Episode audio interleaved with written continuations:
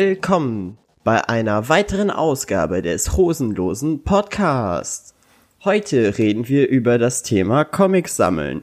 Ich bin euer Host Max. Mit dabei ist, wie schon lange nicht mehr, der gute Kai. Hi. Und wir haben heute auch einen fantastischen Gast dabei, nämlich der liebe René. Hallo. Endlich hat's geklappt. Ja, hat ja nur ein Oh ja. Jahr gedauert, ne? Ja. Ja, besser spät als nie, oder? Ja, genau. Er musste nur selbst einen Podcast aufmachen, um bei uns endlich zu Gast zu sein. Ja, äh, musste wahrscheinlich so passieren. Naja, jetzt hast du immerhin das Equipment, ne? Das stimmt. Tatsächlich habe ich äh, auch schon mal gedacht, hätten wir das vor einem Jahr gemacht, hätte ich wahrscheinlich desaströs geklang, äh, geklungen, weil äh, mein Equipment einfach nicht existent war. äh, konnte nur besser werden. Dann, wie gesagt, besser spät als nie. Aber allgemein, René, was machst du so? Was machst du hier? Was machst du allgemein? Wie geht's dir? Ähm, ja, wie geht's mir? Ganz gut eigentlich. Ähm, was mache ich? Äh, ein paar Hörer kennen mich vielleicht von meinem Blog René's Nerd Cave, wo ich über alles Mögliche rund um Comics, Filme und ja, alles, was das Nerdherz begehrt, schreibe. Ähm, seit kurzem mache ich zusammen mit einem Kumpel einen eigenen Podcast, der heißt Panel to Go. Da geht es ebenfalls um Comics und ja, alles Mögliche, worauf wir Nerds halt so stehen. Und ja, darüber bin ich dann irgendwie hier gelandet. Kai, hast du das gerade gehört? Der Mann macht einen Comic-Podcast. Das habe ich ja noch Ja. nie gehört. Klingt nach einer coolen Idee. Vielleicht sollten wir das auch mal machen. Wer macht das denn so speziell. Okay, dann, dann, dann bleiben wir bei dem Zeug hier. wie du gerade auch nicht wusstest, wie du es nennen sollst. Bleiben wir bei äh, dem hier, was auch immer. Was auch immer wir hier machen. Wie bin ich hierher gekommen? Aber ja, heute soll es um das Thema Comics sammeln gehen. Weil das ist, glaube ich, ein Thema, was uns allen sehr am Herzen liegt. Und wie gesagt, jetzt seit quasi einem Jahr in der Mache war und deshalb wahrscheinlich auch ist die Sammlung viel, viel größer geworden. Und wir hatten viel Zeit, uns vorzubereiten. Genau. Und deshalb finde ich, dass es ganz interessant ist, mal aus diesem, aus dieser Sicht, beziehungsweise diesen Aspekt der Comics zu behandeln, weil wir meistens ja eher auf Inhalt gehen als auf das rein haptische. Ja. Dann würde ich sagen, fangen wir mal damit an. Wie habt ihr angefangen zu sammeln, Jungs? Was war das Erste, woran ihr euch erinnert? Magst du anfangen, René? Äh, gerne. ja, wie habe ich angefangen zu sammeln? Ähm, ich würde einfach behaupten, den Grundstein im wahrsten Sinne des Wortes hat da bei mir Lego gelegt. Ähm, ich habe relativ früh angefangen, mich für Filme und ja, zum Teil auch Comics zu interessieren. Damals natürlich als kleiner Junge die Klassiker Asterix, Mickey Mouse und, ja, und Konsorten. Ähm, aber weil ich riesiger Star Wars-Fan geworden bin, schon seit, weiß ich nicht, seit ich vier bin oder so, äh, hat sich relativ schnell rauskristallisiert, der Junge braucht Lego Star Wars. Und ja, ich sag mal, wenn ich jetzt in meinen Keller gucke, sehe ich eigentlich nur Lego-Kartons. Wow, du hast die Kartons Und- gehalten? Ja, ich war eins dieser Kinder, das immer sehr pfleglich mit seinen Sachen umgegangen ist. Hätte Also ich damals, alles in eine Kiste und dann selber Nee. einen Todesstern entwerfen. Mittlerweile denke ich mir, hätte ich damals gewusst, wie viel Asche das mal wert ist, hätte ich es einfach eingepackt gelassen und mich an den Bildern erfreut, aber naja.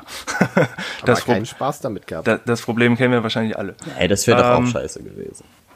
Ja, natürlich. Man will ja mitspielen. Man will ja die coolen Schlachten nachspielen. Ähm, ja, lange Rede, kurzer Sinn. Also ich würde behaupten, den Grundstein fürs Sammeln hat bei mir Lego gelegt. Und ja, über die Jahre hat sich das dann so ergeben, dass ich ja viele Filme gekauft habe, gesammelt habe. Und ja, dann bin ich bei den Comics gelandet. Spannend. Komplett anders als bei mir. Ja, bei mir ist es auch etwas anders, obwohl ähnlich, weil ich hatte halt auch sehr viel Lego Star Wars, aber ich habe das nie als, ähm, als Sammlung angesehen. Es war halt einfach Ich so mein Spielzeug. So, ich wollte es haben, um, um damit zu spielen und ich denke, eine Sammlung hat halt auch noch irgendwo einen äh, Wert von Präsentation und es ging mir nie um Präsentation bei, bei Lego Star Wars. Es war wirklich einfach nur für mich der reine Spielwert. Wo es allerdings bei mir angefangen hat, ist ab dem Punkt, wo ich angefangen habe, mich für Videospiele zu interessieren. Und vor allem für alte Videospiele. Ist heute eine sehr dumme Idee, weil kann extrem teuer werden und deshalb würde ich niemandem heute noch raten, äh, auf die Idee zu kommen, Retro-Spiele zu sammeln, weil alles, was ihr damit macht, ist Unmengen an Geld verbrennen für Spiele, die es meistens gar nicht wert sind, so viel Geld dafür auszugeben. Die ihr vor allem auch deutlich billiger und oder umsonst spielen könnt. Ja, oder über Emulatoren oder sonst was. Genau. Aber ja, da, damit hat es bei mir angefangen, dieses, diese alten äh, Game Boy Advance und klassischen Game Boy Kartons und so. Ich fand die immer cool und ich fand die auch als Kind immer super nice, aber wie das halt so als Kind ist, man kann halt lieb fragen, aber da, ab da sind deine Optionen meistens auch erschöpft. Es gibt da noch die Kinder, die noch einen kleinen Schritt weitergehen, sich dann auf den Boden werfen und schreien, aber ich, meiner Erfahrung nach, war das nie von Erfolg gekrönt. Noch andere Wege, die Sammelleidenschaft zustellt. Als Kind? Ja, ja definitiv. Erzähl ich dann jetzt. Also. ähm, ich finde es spannend, dass ihr solche Sachen sagt, weil bei mir hat es mit so richtig sinnlosem Sammelkram angefangen, wie, ich weiß nicht, Pox, sagt euch das äh, was? Waren das diese Pokémon-Dinger? Viel lamer. Das waren einfach so Pappkreise, auf denen Bilder von Alf oder halt irgendwelchen Filmen und Serien waren. Und die konnte man stapeln, hat dann mit so einem dicken Plastikklumpen draufgeworfen und was sich umgedreht hat, durfte man behalten. Das hat man immer gegen andere gespielt. Und so wuchs dann die Sammlung. Oder Gogos, was auch ein, im Prinzip nur hässliche Plastikklumpen Hey, waren. Gogos waren kleine cool. Monster. Aber sowas habe ich gesammelt. Und äh, Panini-Sticker. Wahnsinnig viel. Ja, ich glaube, die hat jeder gesammelt.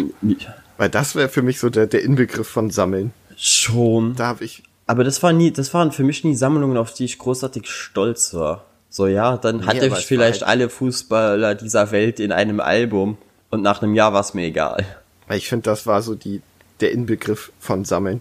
Ich habe sogar mal, ähm, es gab zu einem Film, Max, du kennst den bestimmt, da ging es um so Spielzeuge, einmal welche, die so indianermäßig angehaucht werden, einmal so Militär und die waren dann lebendig und haben sich bekämpft. Small Soldiers? Ja, Da genau. gab's doch keine Indianer. Halleluja. Gab's in Small Soldiers Indianer? Es waren doch, es waren doch Armee, Soldaten und Das Barbie-Puppen. war noch so, ja. Ja. Was? Ich glaube, Kai Da hat, hat die Indianer? Indianer einfach irgendwie mit erfunden. Das war doch so, so ein Tierwesen-Indianer-Dinger, oder nicht? Vielleicht hast du einen anderen Aber Film da gab's- gemeint, Kai. Da gab's doch noch so einen ähnlichen Film. Oh Gott. Der Indianer im Küchenschrank. Leute, wir schweifen ab. Ja, egal, auf jeden Fall super schlechter Film, ist auch überhaupt nicht wert, so lange zu recherchieren. Jedenfalls habe ich damals äh, in Hamburg gewohnt und da findet man gelegentlich Portemonnaies und als Grundschüler denkt man sich so, ja, muss ich ja abgeben. Das ist ja total. Ja, du kannst das Portemonnaie Äh, ja abgeben und trotzdem das Geld rausnehmen. Ja, habe ich auch gedacht. Hab mir für äh, 60 Mark der Toy Soldier St Sticker geholt. Oh. Der Kioskmann war überrascht.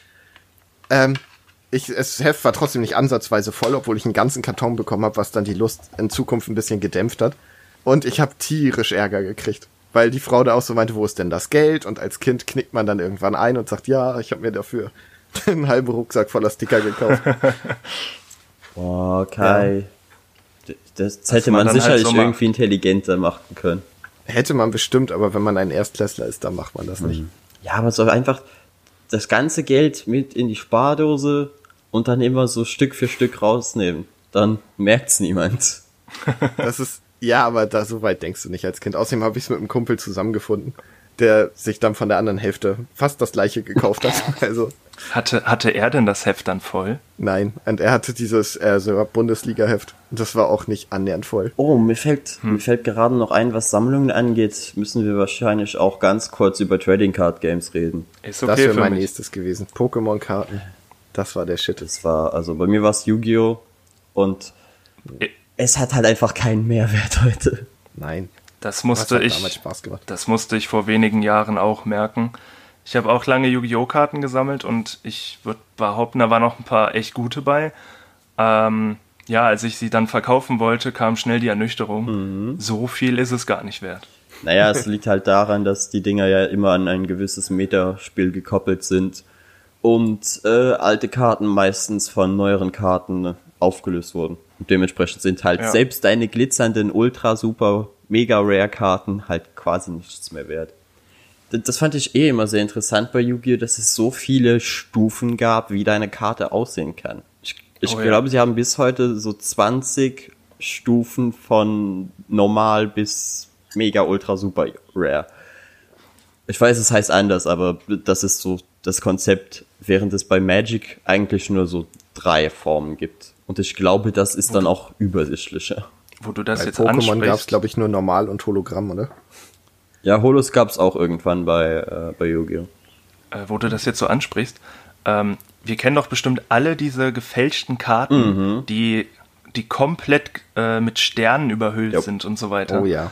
Und tatsächlich habe ich vor einigen Jahren mit einem Kumpel, äh, Phil, wohlgemerkt, mit dem ich meinen Podcast mache, habe ich nochmal angefangen mit Yu-Gi-Oh!, weil irgendwie hatten wir dann doch Bock drauf. Und dann hatte ich mir einen Booster gekauft, mache ihn auf und was habe ich in der Hand? Eine Karte, die komplett mit Sternen überzogen ist. Okay. Und ich dachte mir in dem Moment, warte mal, haben sie das, was ursprünglich eine Fälschung war, jetzt zum Original gemacht? What the fuck? Oder hast du sie einfach in einem sehr zwielichtigen Laden gekauft? Man munkelt, aber nein. We have been backstabbed. And we have been quite bamboozled. Ich habe übrigens super viele Pokémon-Karten gehabt, habe aber nie eine Runde gespielt. Also ich hatte eine wirklich große Sammlung, aber bis heute keine Ahnung, wie das Spiel funktioniert. Ja, also das ist, bei mir ist es bei Pokémon-Karten so lustig, weil ich kann mich bis heute nicht daran erinnern, je eine Pokémon-Karte gekauft zu haben. Und trotzdem hatte ich so geschätzt 100 Karten. Okay. Ich, Waren die vielleicht in Portemonnaies drin?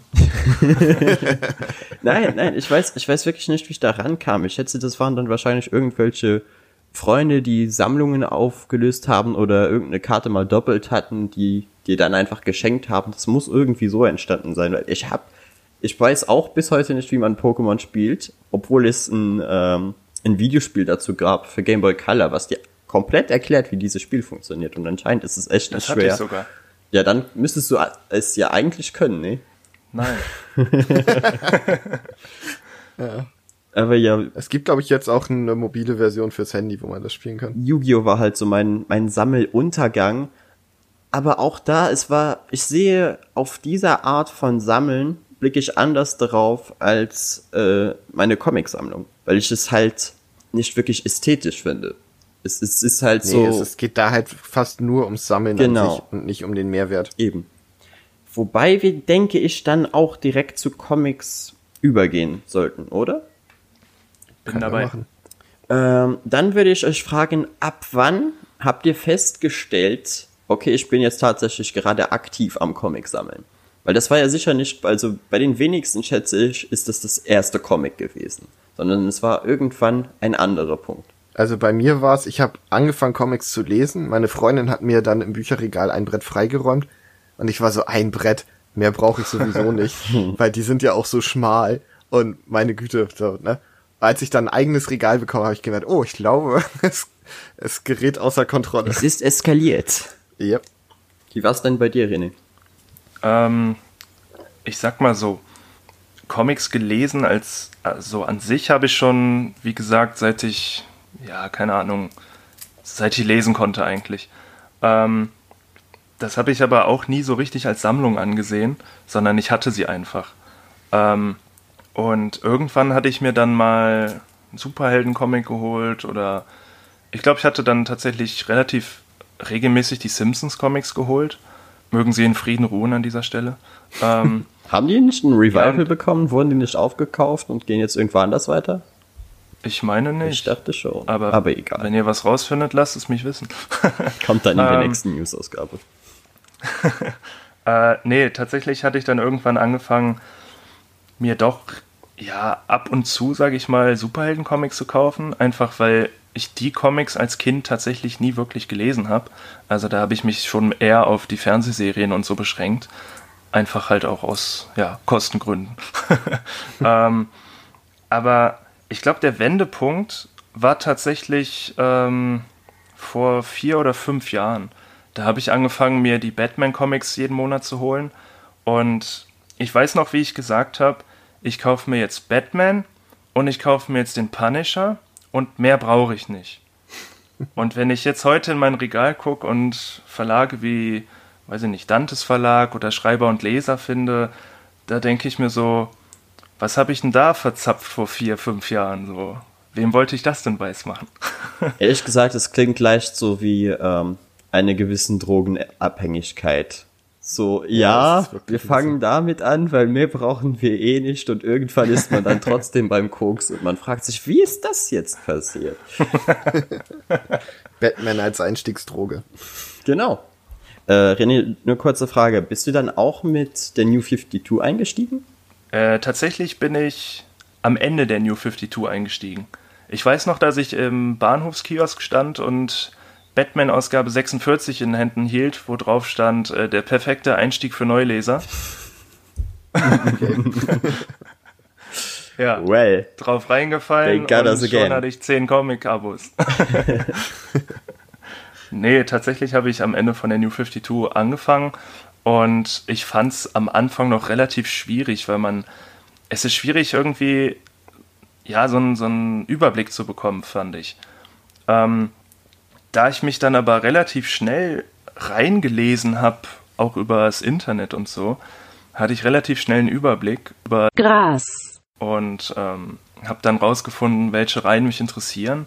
Oh ja, und dann kam eins zum anderen.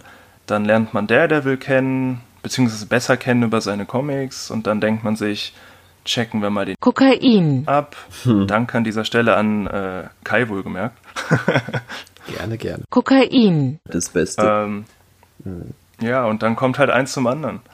Und dann steht plötzlich auf irgendeiner Seite, das könnte Ihnen auch gefallen. Und hey, Wie gesagt. Und irgendwann hat man die Panini-Vorschau in der Hand und denkt sich, wie soll ich das alles bezahlen? oh ja, jeden Monat. ja. Es, es, klingt, es klingt immer noch nach Drogenabhängigkeit. So.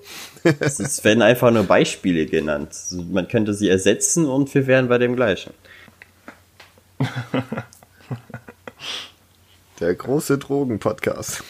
Bei mir war es etwas anders, weil ich hatte relativ oft Berührung mit Comics, aber auf eher passive Art, weil mein äh, Vater hat halt, und das habe ich ja auch, glaube glaub ich, damals schon mal im äh, Vorstellungspodcast erzählt, Kai, dass er halt sehr viele franco-belgische Comics liest und mich quasi jedes Jahr, seit ich sechs war, mit auf die, äh, auf so einen kleinen Comic-Markt in Luxemburg genommen hat. Obwohl, naja, so klein ist er nicht.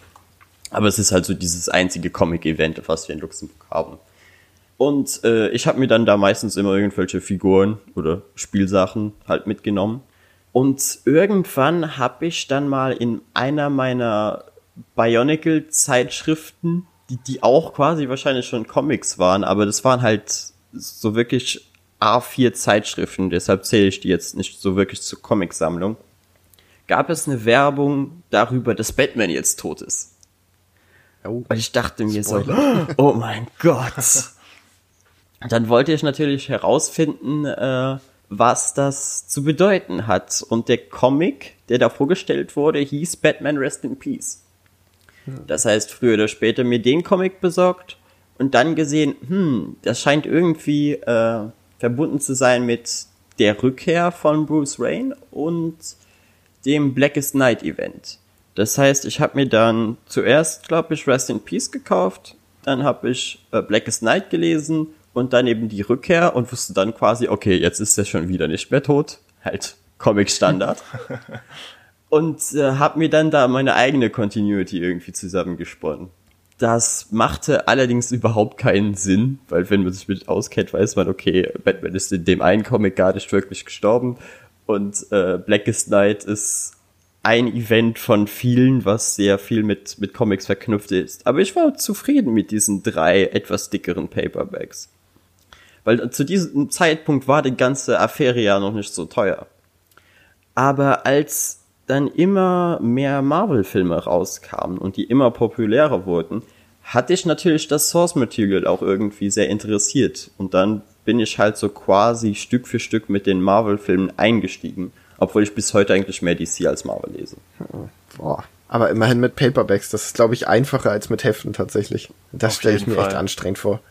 Oh, ja, mir fällt gerade auf, ich habe noch die ersten äh, New 52 Hefte von Batman. Also wirklich die allerersten, die Panini rausgebracht hat. Und dann so nach, nach äh, zwei oder drei Heften gemerkt, so ja, ich kaufe mir besser die Paperbacks, das hier wird mir zu umständlich. Ja, so geht's mir gerade bei X-Men. Aber das ist ein anderes Thema. Na, es, es gehört aber schon irgendwie zum, zum Sammeln dazu, weil es ist halt wichtig, diese Entscheidung zu treffen, weil ich finde, es ist kompliziert, wenn du mal eine Ausgabe verpasst. Weil dann, dann geht der Aber Spaß. wozu gibt's Abos? Ja, aber nicht jeder ist bereit dazu, direkt ein Abo einzugehen. Ja, aber gut, da muss man sagen, äh, es gibt ja auch Flex-Abos. Also, ähm, wo wir jetzt schon beim Thema sind, Batman und Justice League und jetzt halt ganz neu die X-Men habe ich als äh, monatliche Heftserie im Abo, aber ich kann jederzeit kündigen. Also wenn ich jetzt sage, äh, weiß ich nicht, die X-Men gefallen mir nach Ausgabe 5 nicht mehr, dann ja, muss ich es nicht noch äh, äh, muss ich es nicht noch ein Jahr lang kaufen oder beziehungsweise krieg's nicht noch ein Jahr lang, weil ich es schon bezahlt habe, sondern ich kann es mir dann selbst rausnehmen, ob ich jetzt aufhöre oder nicht. Ja, aber dann hast du trotzdem fünf Hefte da rumliegen, die du nicht magst. Das kann dir aber auch mit dem, Paper, äh, ja, mit dem Paperback passieren. Ja, das ist sehr wahr, aber dann ist es meistens ein Paperback. Und Oh, den ja. wird man meist auch besser noch wieder los. ja. Ja, gut, das stimmt natürlich.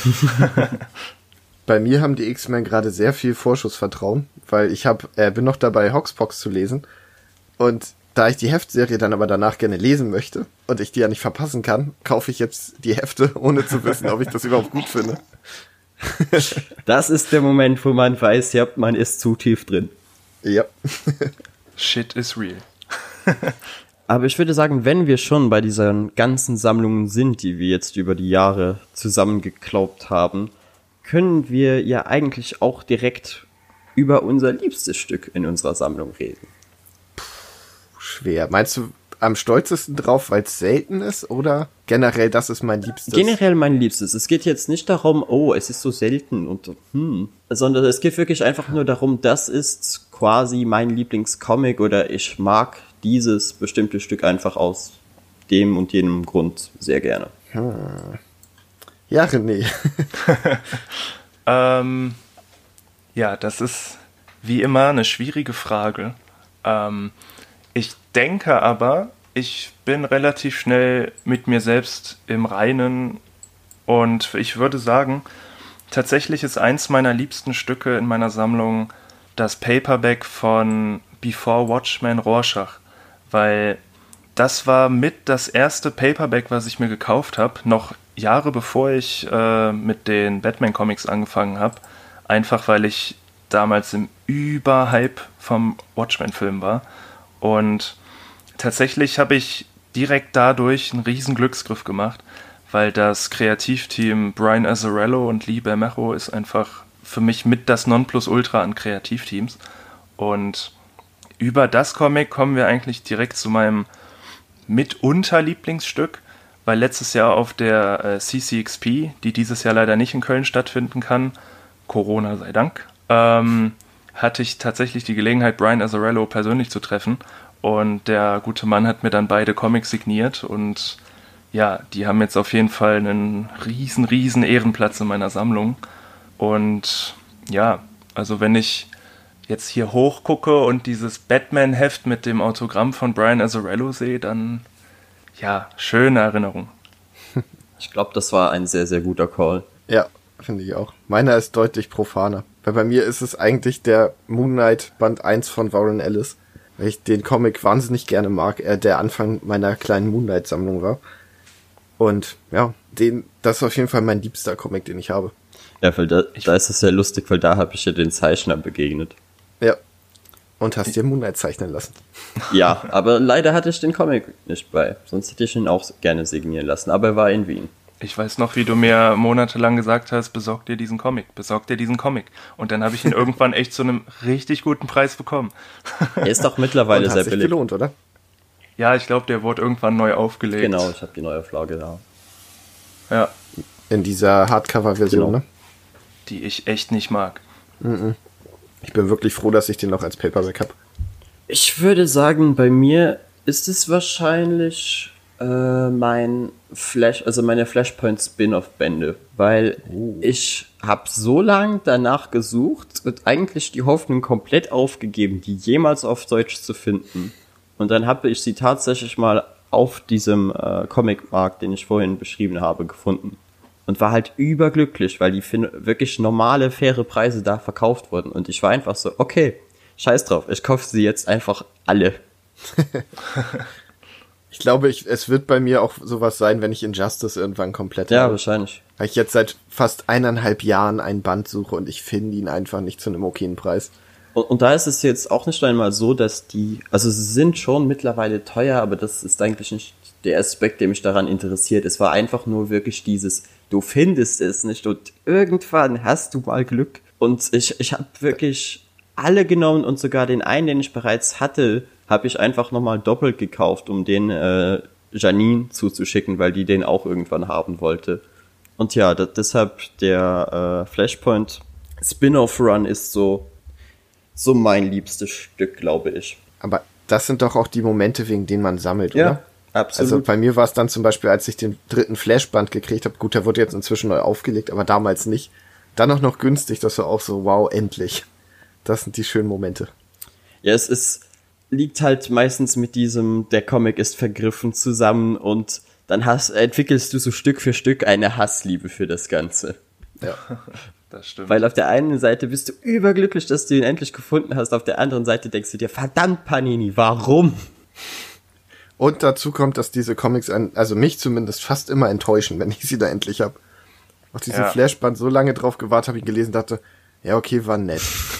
Ja, aber darum, das ist gar nicht so das Wichtigste ab diesem Punkt, glaube ich. Eben. Weil das ist ja mehr die, die Geschichte beziehungsweise die Erfahrung, die du mit dem Erwerb verbindest, als die tatsächliche Geschichte.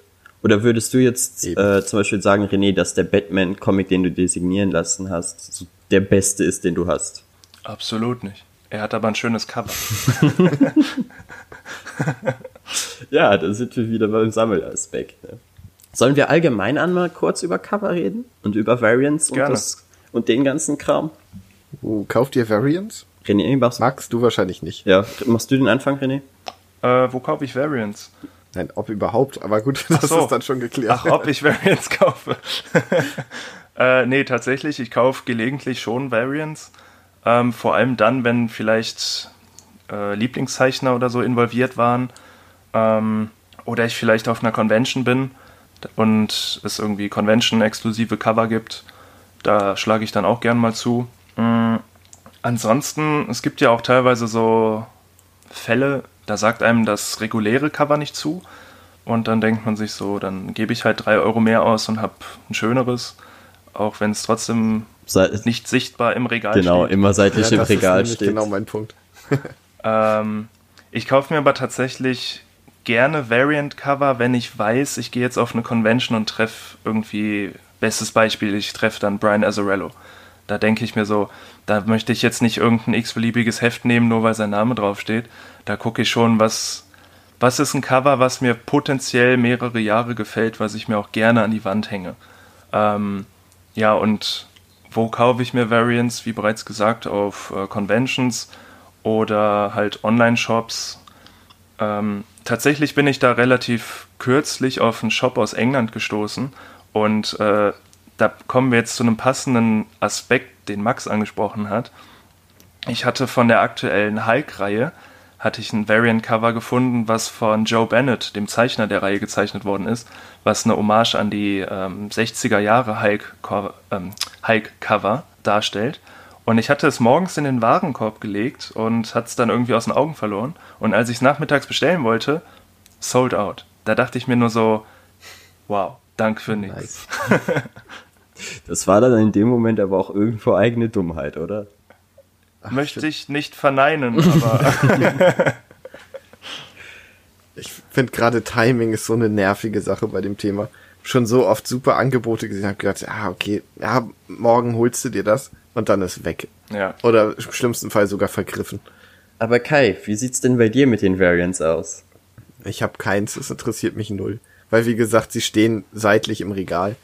Wenn ich ein schönes Cover hab, dann freue ich mich. Aber, oh nee, das stimmt gar nicht. Ich habe eins von der Frankfurter Buchmesse zu äh, Flash und Batman the Button. Aber auch nur, weil sie nur das da hatten und da ein Button bei war und ich das irgendwie cool fand. Alles für den Button. Jetzt eine Frage, benutzt du den Button? Nein, dann ist das Cover leer. Das kann ich auch nicht machen. Wie, wie sieht dieses Cover aus? Dass der, ah, ist der dann so an der Mitte angebracht oder wie? Naja, der ist so da quasi hintergeschoben. Also kannst von der Rückseite, könntest du ihn rausmachen. Okay, ja, ja, verstehe. Das hat dann noch so einen schönen 3D-Effekt zusammen mit dem Hardcover. Ist schon ganz nett. Aber ich hätte mir halt auch den normalen Paperback geholt, wenn sie den da gehabt hätten. Das ist jetzt nichts, was ich unbedingt haben musste. Ja, mir geht es ähnlich. Ich kaufe ab und zu Variants, aber ich bin jetzt nicht zum Beispiel so wie unsere andere liebe Podcast-Partnerin Saskia, die, wenn sie ein Variant sieht, sagt, jupp, kaufe ich auch gern mal dann das normale und das Variant, einfach nur um das Variant mir irgendwo in der Wohnung aufzuhängen. Das verstehe ich null. Der kauft ja halt nur das Variant, hängt, liest es und hängt es auf. Ja, aber sie will den Comic ja auch lesen. Ja, kann sie ja und danach hängt sie ihn auf. Also wie oft liest du denn deine Comics? Gerade so Hefte. Ja, Wie es aussieht. Ja, aber die, die Sache ist, wenn du es dann noch mal Klolektüre. lesen willst, dann musst du es wieder aus dem Rahmen rausnehmen. Das ist auch scheiße. Aber ich finde auch bei so Sachen wie hier Batmans Hochzeit, das ist ja so eskaliert. Ja, das ist wirklich Sich Leute eskaliert. einfach 20 Mal denselben Comic gekauft haben. Ich denke, alter Leute. Ja, Warum? Ja, aber das war, da weil wären wir wirklich bei einem Thema weniger ist mehr, wäre mehr gewesen. Aber das lag halt wirklich Ja. daran, weil äh, Panini auf die schlaue Idee gekommen ist, die Dinger in Booster-Packs einzupacken. Wär da, wär da, wären da die nicht diese dumme Plastiktüten dabei gewesen, dann wäre das nie so eskaliert. Weil dann hätte sich jeder einfach die zwei, drei Variants gekauft, die er haben will. Und dann wäre gut gewesen. Aber so war es halt die pure Eskalation.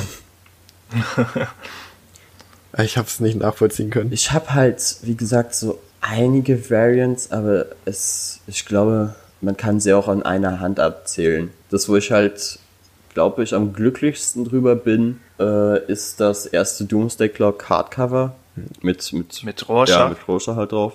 Ja. Und da fand ich auch die Idee für das Heft nice, dass sie äh, da gesagt haben, okay, wir machen wirklich so diesen 3D-Effekt auf seine Maske. Ja, das, Das ist cool. sind dann halt so die Gimmicks, die die Nerds dann wieder dazu bringen, Sachen zu kaufen, die sie ja am Anfang gar nicht haben wollten. Ja, Weil ich finde gerade das ist halt bei englischen Comics viel cooler, wo du dann halt diese 3D-Effekte hast oder dass die glänzen oder was weiß ich. Hier hast du ja meistens nur ein anderes Bild. Punkt. Nicht zwingend, weil ich meine, so ein Blödsinn wie Metal haben wir auch mitgemacht.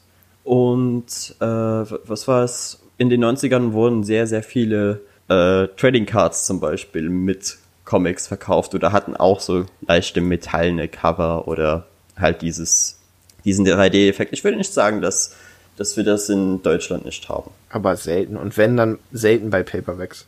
Ja, okay, ja, bei Paperbacks wird's wirklich äh, eine Seltenheit. Aber ich glaube, das ist bei den Amis aber auch fast so immer so. Nicht immer, aber trotzdem des Öfteren. Ich glaube, ich habe tatsächlich nur ein Variant-Cover von einem Paperback. Und das ist All-Star Batman von Scott Snyder.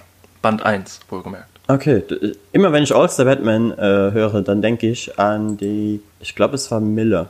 Miller, ja. Nee, es war Scott Snyder bei mir, weil ich liebe Scott Snyder. Ja, ja, aber den ursprünglichen äh, All-Star Batman and Robin hieß der. Der war von Miller, oder? Ja, ja, genau, der war von Miller. Ja, Und aber den ich ich meine klasse. Jim Lee. Ja, genau, genau so war's. Bei den fand ich wirklich, wirklich toll. Aber jetzt habe ich. Ich habe mir den gerade mal angeguckt, den Variant, der sieht ja auch mega geil aus. Diesen roten, ne? Ja, genau, mit dem Batman mit den geballten Fäusten. Ich finde dieses Genau. Motiv einfach grandios. Das war mir wirklich 4 Euro mehr wert. Ich glaube, den hätte sogar ich mir gekauft. Alleine sein Grinsen und ihm läuft Blut aus dem und das sieht schon Ja. fett aus. Sehr, sehr cool. Aber vergriffen, also egal. Ich erkenne langsam ein Muster hier. Welches? Na, das immer wir reden über begeisterte Dinge und dann kommt es so, ja, aber man kriegt sie eh nicht Aber mehr. es war vergriffen. Und ich glaube, dann können wir auch direkt zum nächsten Thema kommen, nämlich eure teuersten Comics, weil die sahen bestimmt nicht so teuer, weil man sie einfach so im Laden kaufen konnte. Äh, doch. Ich habe, glaube ich, noch nie was für mehr als den äh, Coverpreis gekauft. Und du hast trotzdem die, die ein oder andere Seltenheit bei dir zu Hause, oder Kai? Ja, ja, dank Medimobs und wieder da E-Mails. Wie gesagt, den vergriffenen Flashband habe ich für 7 Euro gekriegt. Ja, aber war der dann so, so hoch im Kurs? War der so begehrt? Ja. Ja. Weil ich glaube, das ist immer eine, ein, schwer, diese Perspektive zu verstehen, weil man sich ja nur mit, mit seiner eigenen Sammlung sozusagen auseinandersetzt und gar nicht weiß, wenn man kein Flash liest, oh, okay, es gibt tatsächlich Leute, die 100 Euro für ein Flashband ausgeben. Ich sag mal so, es, er war so gefragt, dass er einer der wenigen ist, die tatsächlich von Panini nachgedruckt wurden. Ja, das könnten die mal öfter machen. Ja, finde ich auch. Aber René, was würdest du denn sagen, war so dein, ne, dein teuerstes Erwerbnis? Also wir gehen jetzt schon davon aus, ähm, teuer im Sinne von, wie teuer war es, als ich es gekauft habe und nicht, wie teuer ist der Sammlerwert. Nee, nee, wir gehen, wir gehen schon wirklich davon aus, wie viel Geld hast du dafür hingelegt? Ähm, ist tatsächlich schwer zu sagen. Also ich gehe da eigentlich eher in die Richtung von, von Kai. Ich bin so ein Mensch, ich suche, also sagen wir mal so, es gibt Comics, die suche ich seit Monaten, seit Jahren und ich sehe sie zwar häufig verhältnismäßig, aber ich sehe es dann nie ein, da irgendwie Unsummen für auszugeben. Und ähm, ich suche dann wirklich so lange, bis ich einen Preis finde, der entweder gleich dem Coverpreis ist oder nur minimal höher. Also wenn ich jetzt ein Paperback suche, das, weiß ich nicht, 17 Euro kostet im Laden, beziehungsweise beim Release, dann würde ich vielleicht bis 25 gehen. Aber das muss dann schon was sein, was ich wirklich mega gerne haben will oder vielleicht um, um meine Sammlung zu vervollständigen oder die Reihe. Ähm, Viel, ich, vielleicht ja? könnte man die Frage dann auch ausbauen und einfach fragen, was ist denn so der teuerste Comic, den du gekauft hast, auch wenn er vielleicht, wenn es vielleicht der reguläre Coverpreis war. Ich glaube, der teuerste Comic, den ich bisher gekauft habe, das ist einer von den Sammelbänden der Teenage Mutant Ninja Turtles. Ähm, die IDW Collection sehr zu empfehlen.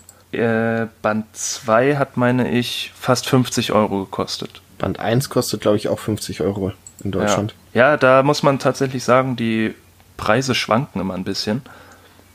Äh. Und ja, die Preise schwanken wohlgemerkt, weil die Amis keine Buchpreisbindung haben.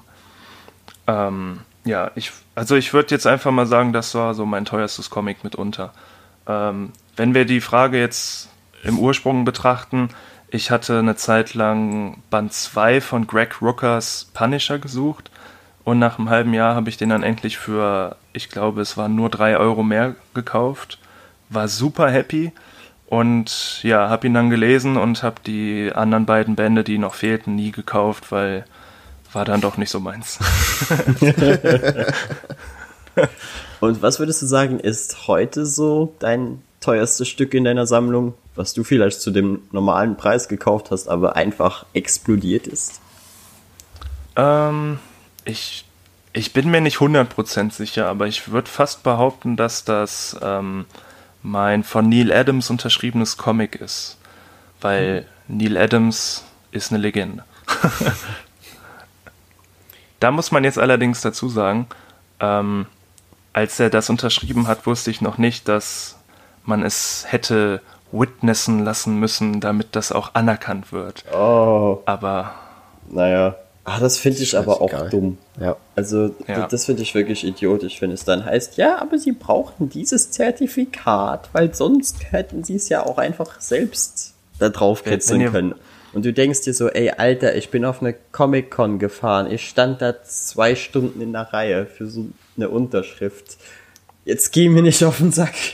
Ja.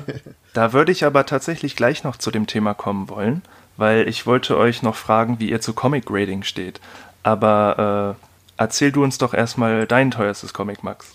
Ähm, also es sind mittlerweile zwei, die sich so ziemlich decken, was der Preis angeht.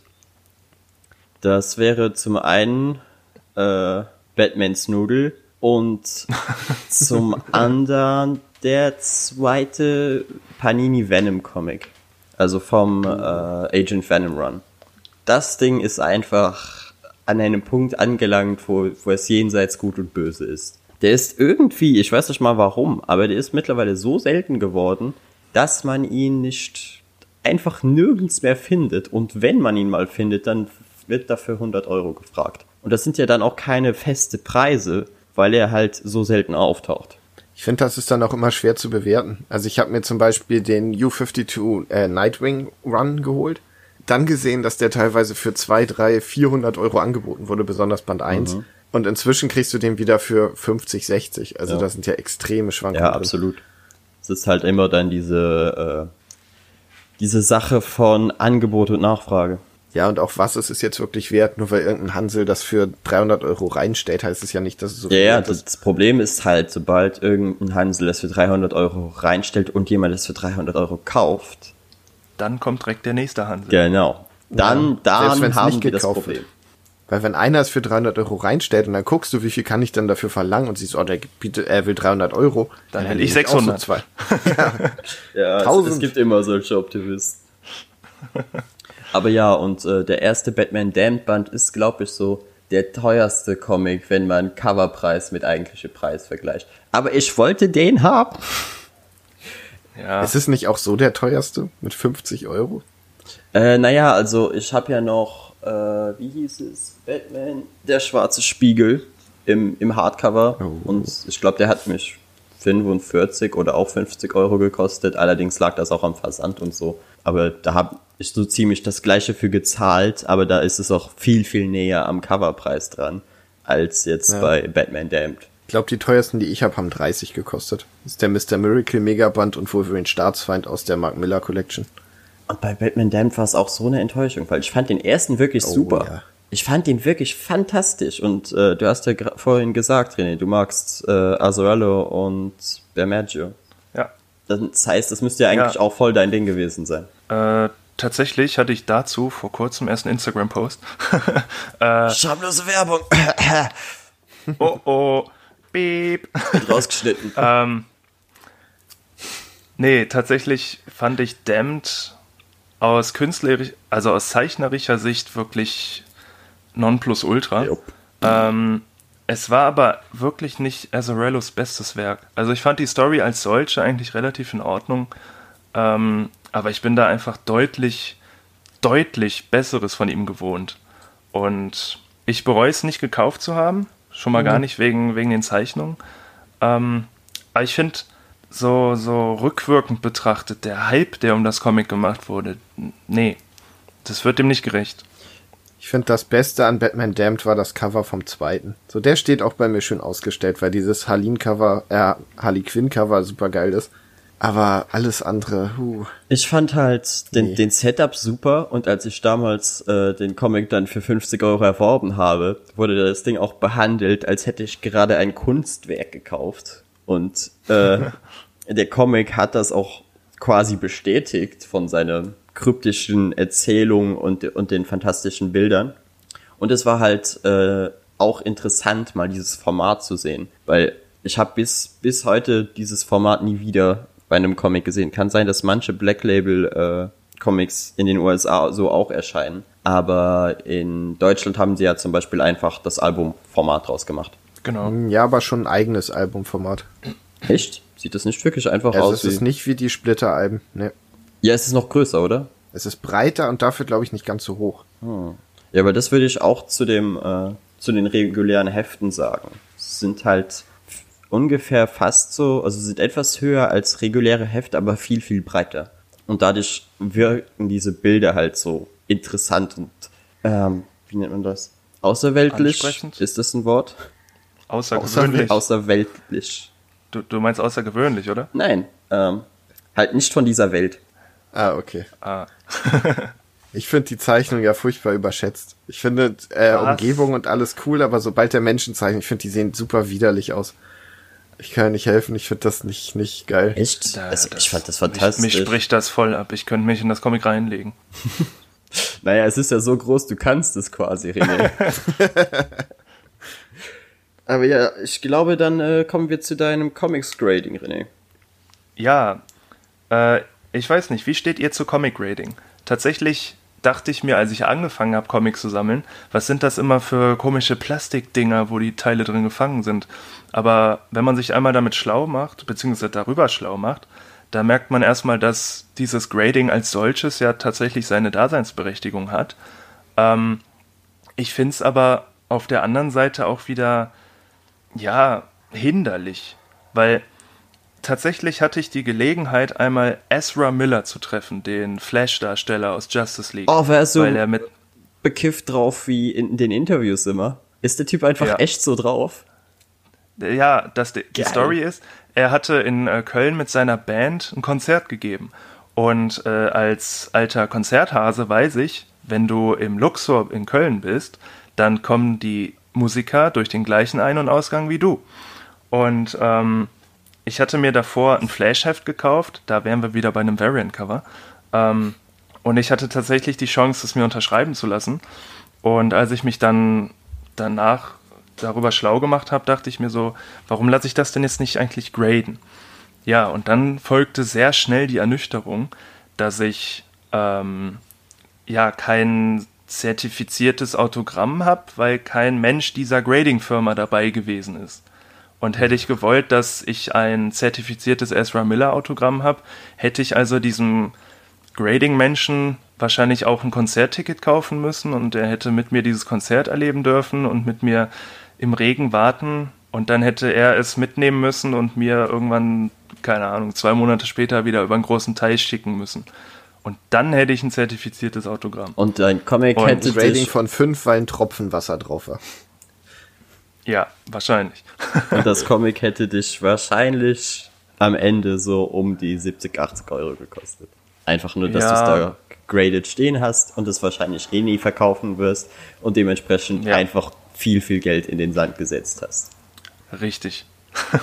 Tatsächlich muss man sagen, äh, es gibt auch einen europäischen Grading-Service.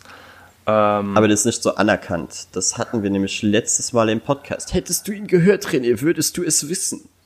Weil oh, oh. ertappt, weil äh, Ich äh, entschuldige mich vielmals. wir haben halt wirklich in der letzten äh, Ausgabe, die ich mit Saskia gemacht habe, war das Hauptthema Comic Grading. Und die Frage so, hat es seine Daseinsberechtigung oder nicht?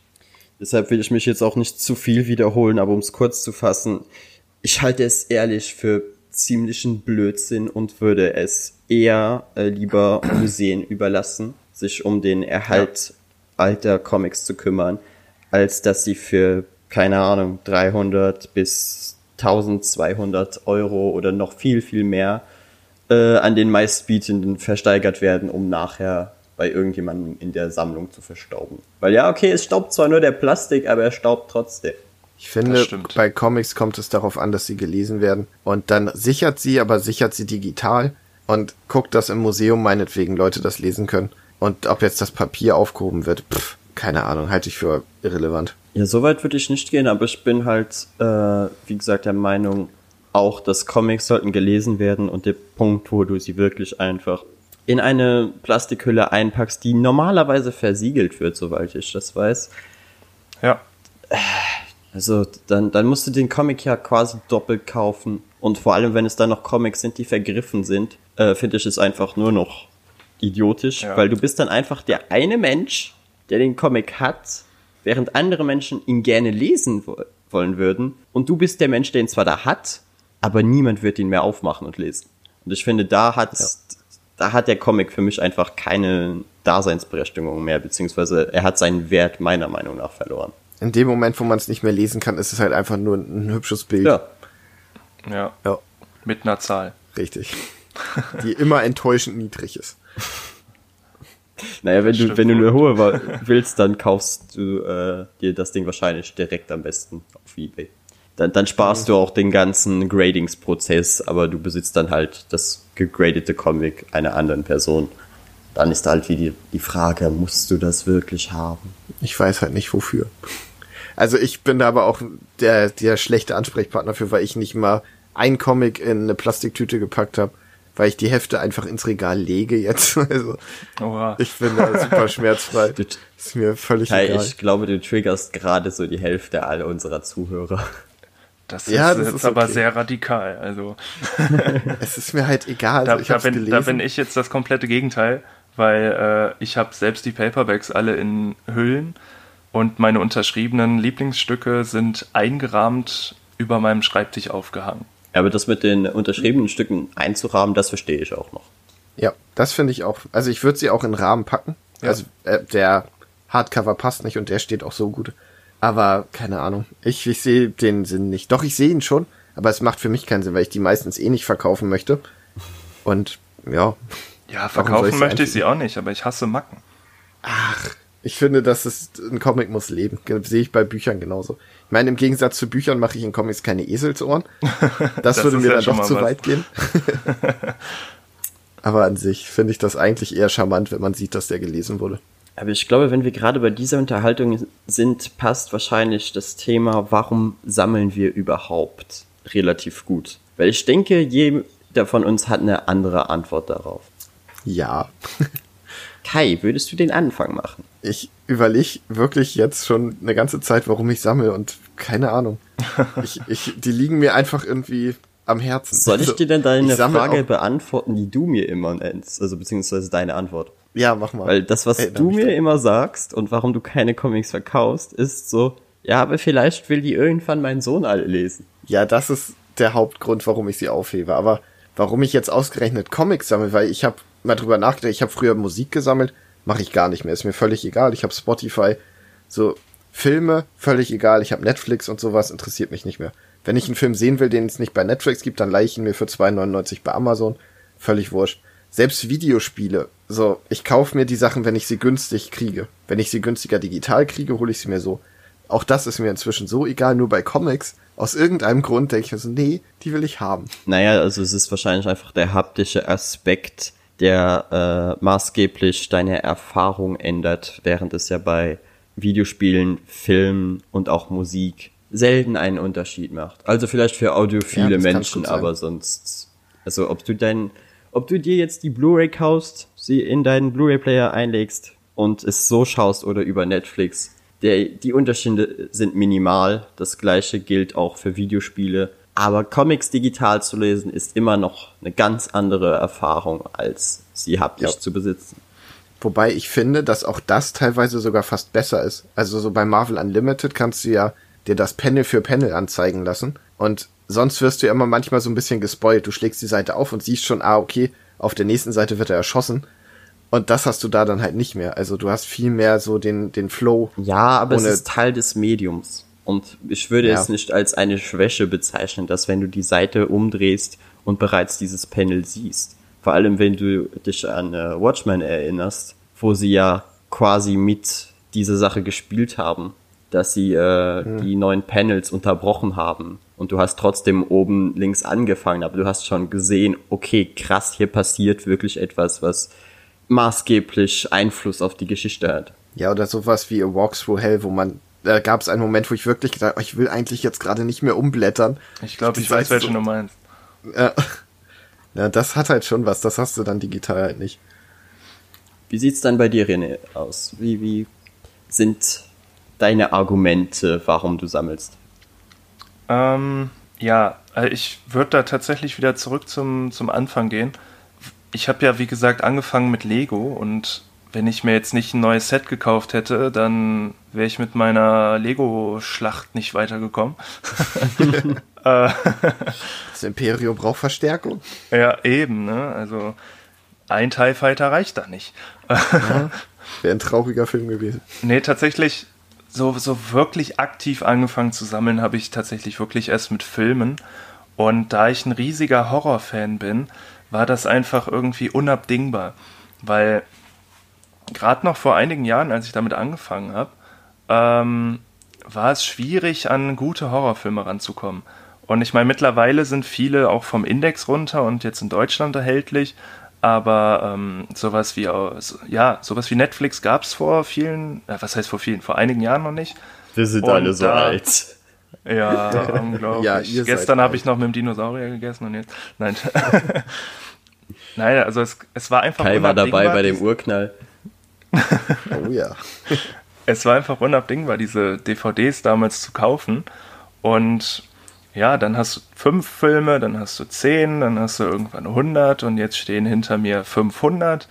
Ähm, aber tatsächlich habe ich irgendwann aufgehört, Filme zu sammeln. Ja, das war nämlich jetzt auch gerade die Frage, die ich dir stellen wollte. Hast du dann irgendwann den Punkt, wo dein, wie soll ich sagen, deine Sammelsucht befriedigt ist? Wo du einfach zufrieden mit deiner Sammlung bist und vielleicht kommt das eine oder andere ähm, Mal noch was dazu, aber an sich bist du zufrieden und brauchst mal, jetzt nicht mehr zwingend noch welche ich sag, also ich beziehe das jetzt explizit auf Filme. Mhm. Ich möchte da jetzt auch nicht zu weit von abschweifen, aber ich habe irgendwann aufgehört, Filme aktiv zu sammeln, weil es mir auf den Sack ging. Also Es gab damals den Fall, ich hatte mir extra aus Japan das Steelbook von Dread bestellt, weil es damals das einzige Steelbook zu diesem Film war. Und ich, ich, ich finde diesen Film großartig. Er ist auch Carl super. Urban ist, ist super als Dread. Ähm, auf jeden Fall lange Rede, kurzer Sinn. Ich hatte sehr viel Geld investiert, um dieses Steelbook zu bekommen.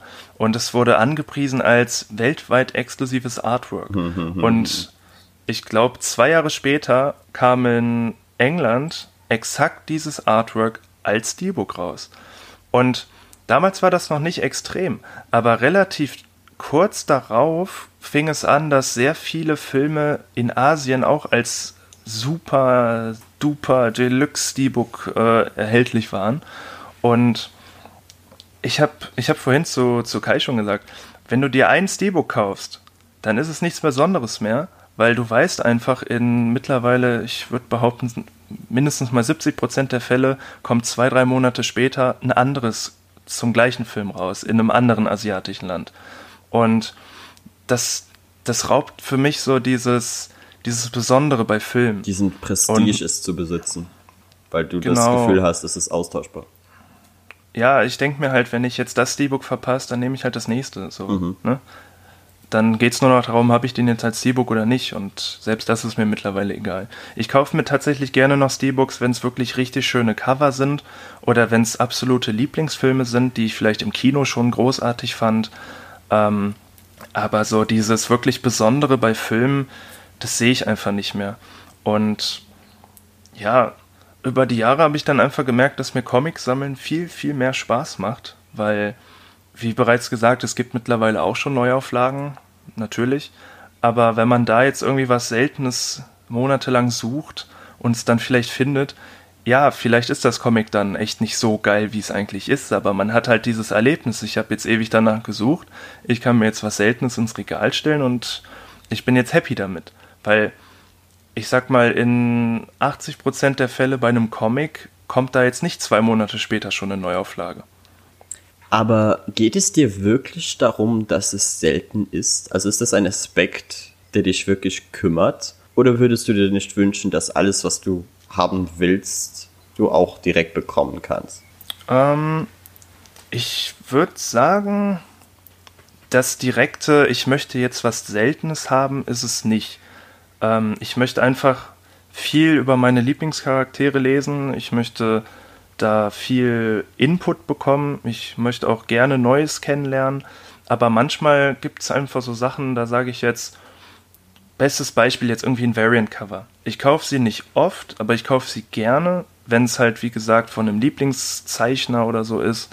Ähm, und wenn ich jetzt weiß, okay, das Ding ist jetzt irgendwie sold out, dann, dann spornt es mich an, danach zu suchen und es vielleicht irgendwann tatsächlich zu besitzen.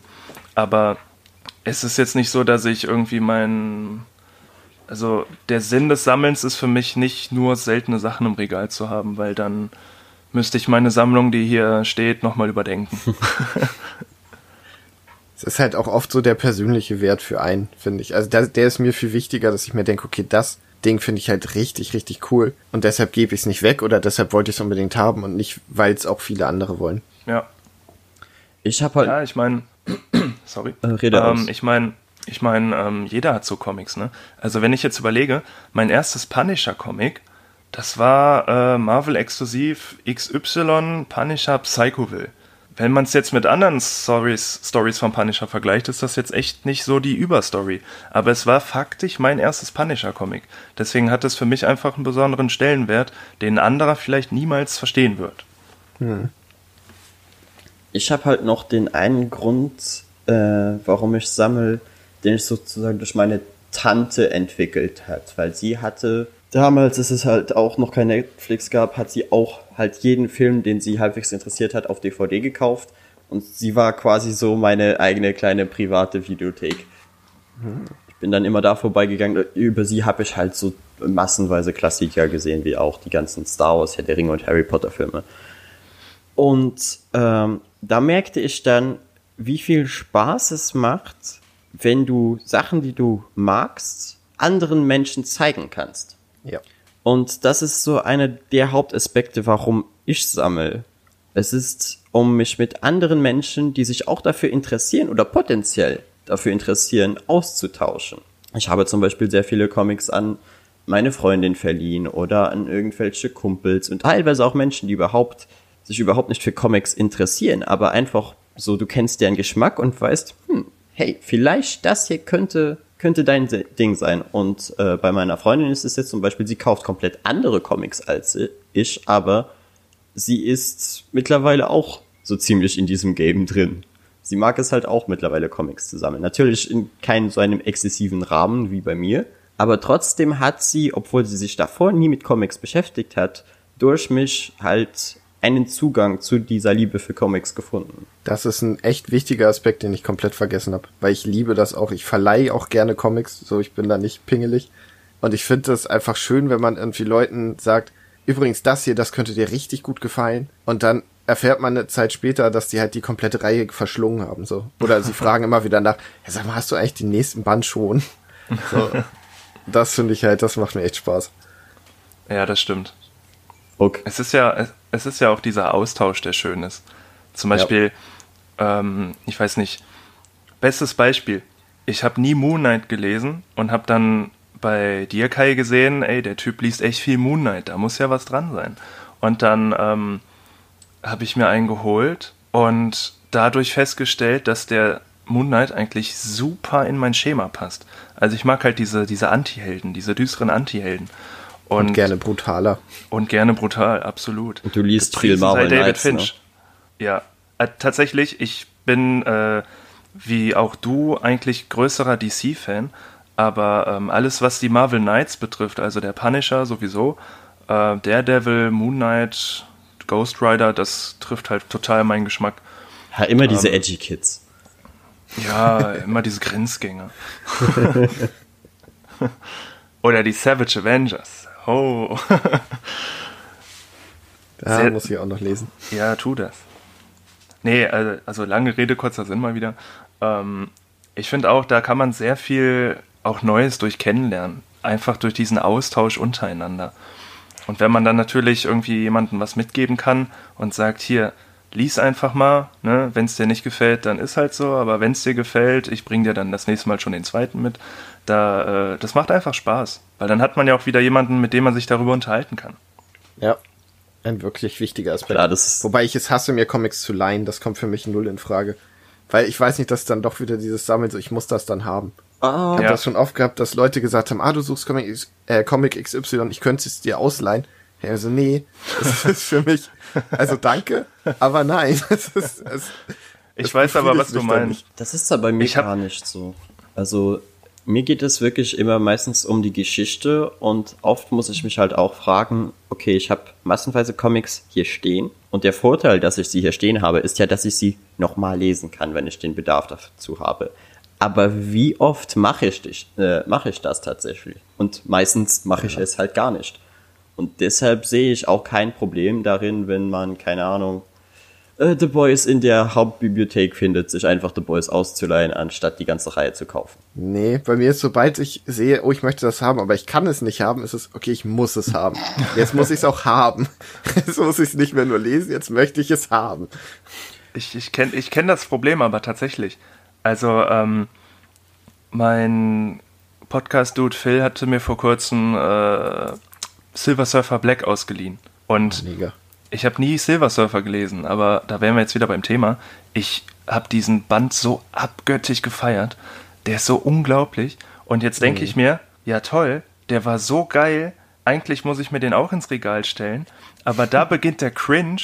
Ich bin zu geizig, mir den zu kaufen, weil ich ihn schon kenne. Ja, ich habe Moment, jetzt seid ihr aber wirklich im Dilemma. Gehabt. Jetzt seid ihr wirklich einfach nur noch schizophren. So der eine sagt ja, ich muss es haben, um es zu besitzen. Obwohl, naja, Kai, du liest sie nicht, ne? Da, da macht es dann halt noch ein wenig mehr Sinn. Richtig. Du liest sie dann gar nicht, weil du sie nicht ausleihen nein, willst.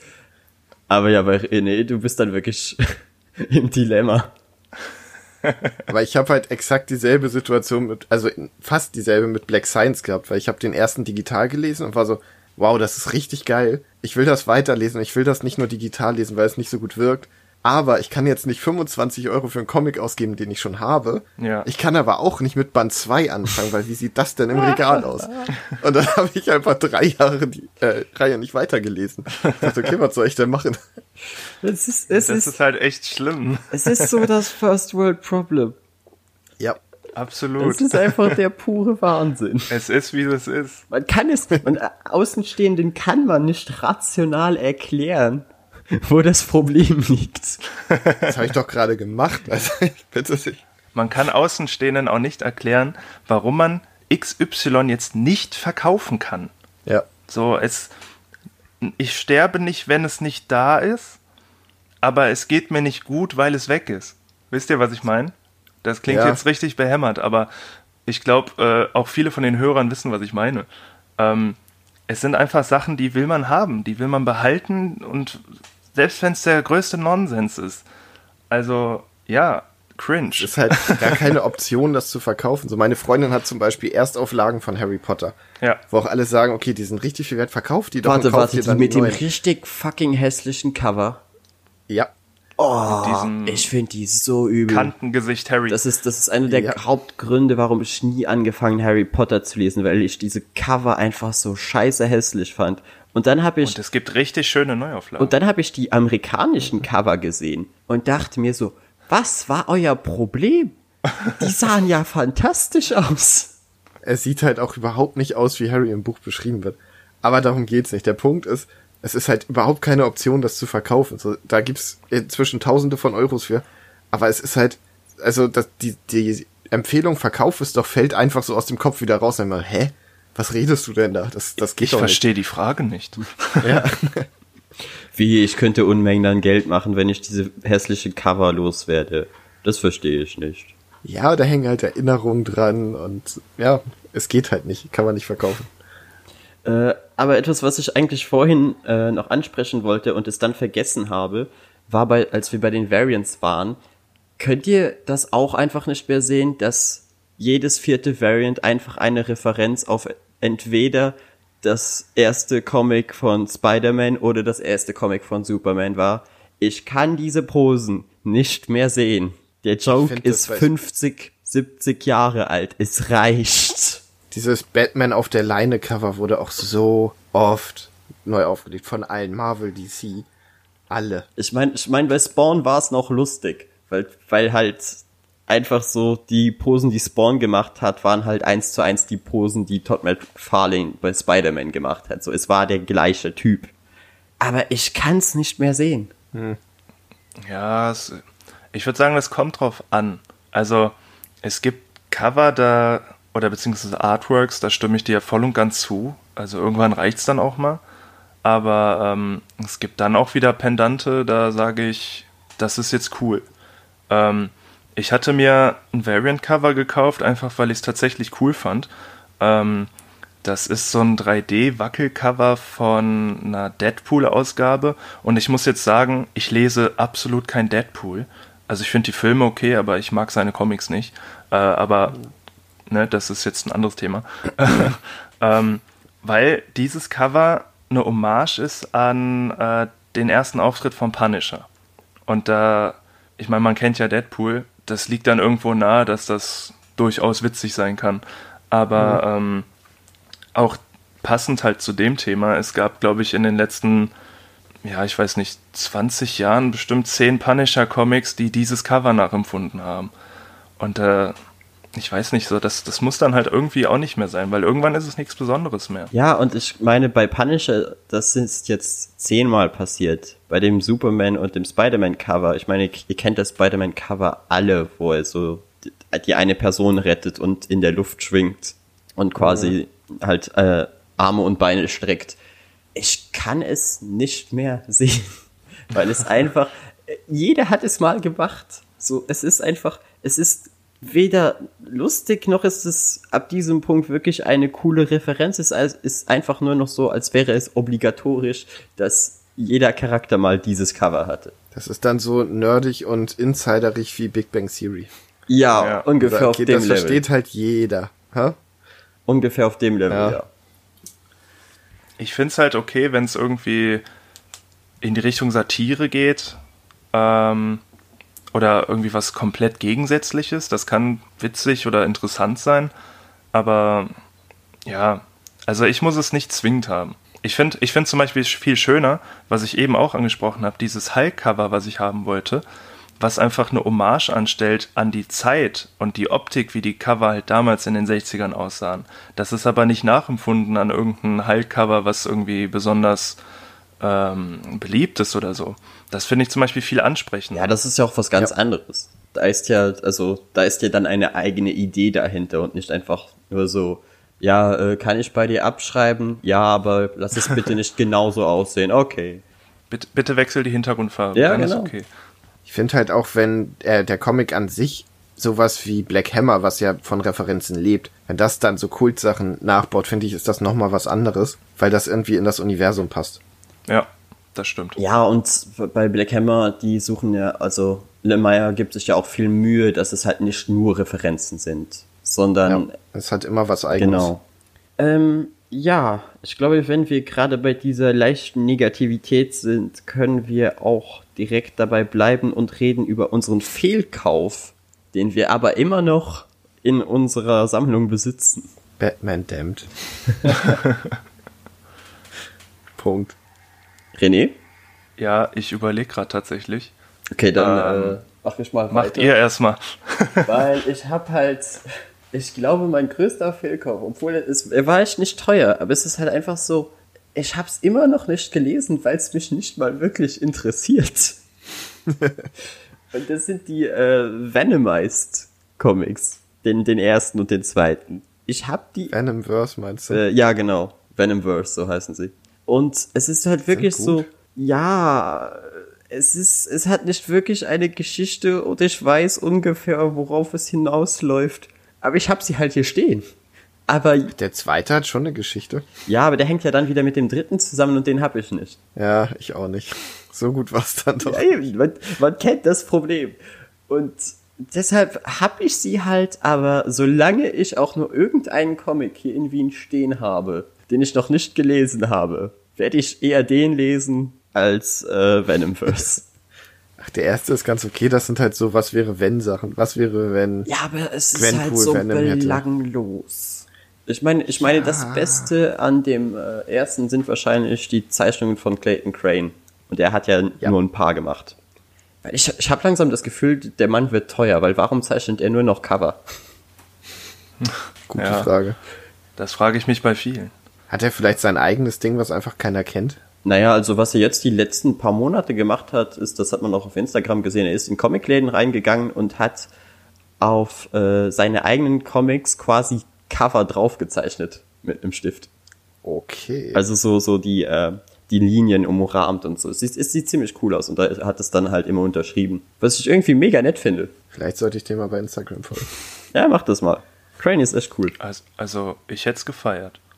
Same. Ich glaube, es geht jedem so, oder?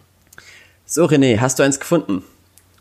Ähm, ich würde dafür einfach stellvertretend alles nehmen, was ich irgendwie unbedingt haben wollte, aber nie gesehen oder gelesen habe. Also geht ja in eine ähnliche Richtung wie bei dir. Aber wenn ich jetzt in mein Filmregal zum Beispiel gucke, da sind so viele Filme, die ich vor boah, weiß der Henker wann gekauft habe, die ich bis heute nicht gesehen habe. Aber, aber ich musste sie unbedingt haben an diesem Tag. Ähm, mhm. Ja, wahrscheinlich werde ich viele dieser Filme auch nie sehen. Und dann frage ich mich wieder, warum verkaufe ich sie nicht eigentlich? Geht nicht. Vielleicht das ist der ewige Kreis.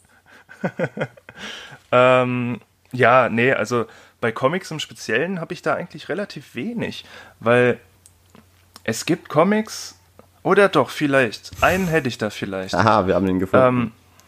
Ähm, Dingeling. ähm, ich hatte mir Jessica Jones gekauft. Und Megaband, oder? Megaband, ja. ja. Und ich habe ihn gelesen und im, so von der reinen Theorie her wäre das tatsächlich total meins gewesen. Aber irgendwie hat es mich überhaupt nicht gecatcht. Und dann dachte ich irgendwann, dass es ja, ich, keine Ahnung. Irgendwann habe ich gesehen, der Band ist richtig viel wert. Und dann dachte ich mir so, geil, der ist richtig viel wert. Und irgendwann, dann dachte ich mir beim Umzug, ja komm, jetzt kannst du ihn verkaufen. Und dann war er plötzlich wieder gar nichts mehr wert. Wow. Äh, Schön. ja, es, es klingt total belanglos, aber ich weiß nicht so. Ich kaufe Comics tatsächlich sehr mit Bedacht und ich kaufe eigentlich nur das, wo ich mir eigentlich relativ sicher bin, das wird mir potenziell gefallen. Ähm, und wenn nicht, dann bin ich in dem Fall tatsächlich mittlerweile so weit, dass ich sage, okay, das und das kann man tatsächlich mal verkaufen. Aber dann dachte ich mir halt irgendwann, warum hast du es nicht damals schon gemacht? Oder warum hast du es überhaupt gekauft? So, das ist natürlich was anderes, aber Ist dir die Sprache bei dem Kauf deiner Comics wichtig? nee. Also, Ja. also äh, es sollte Deutsch oder Englisch sein, aber sonst.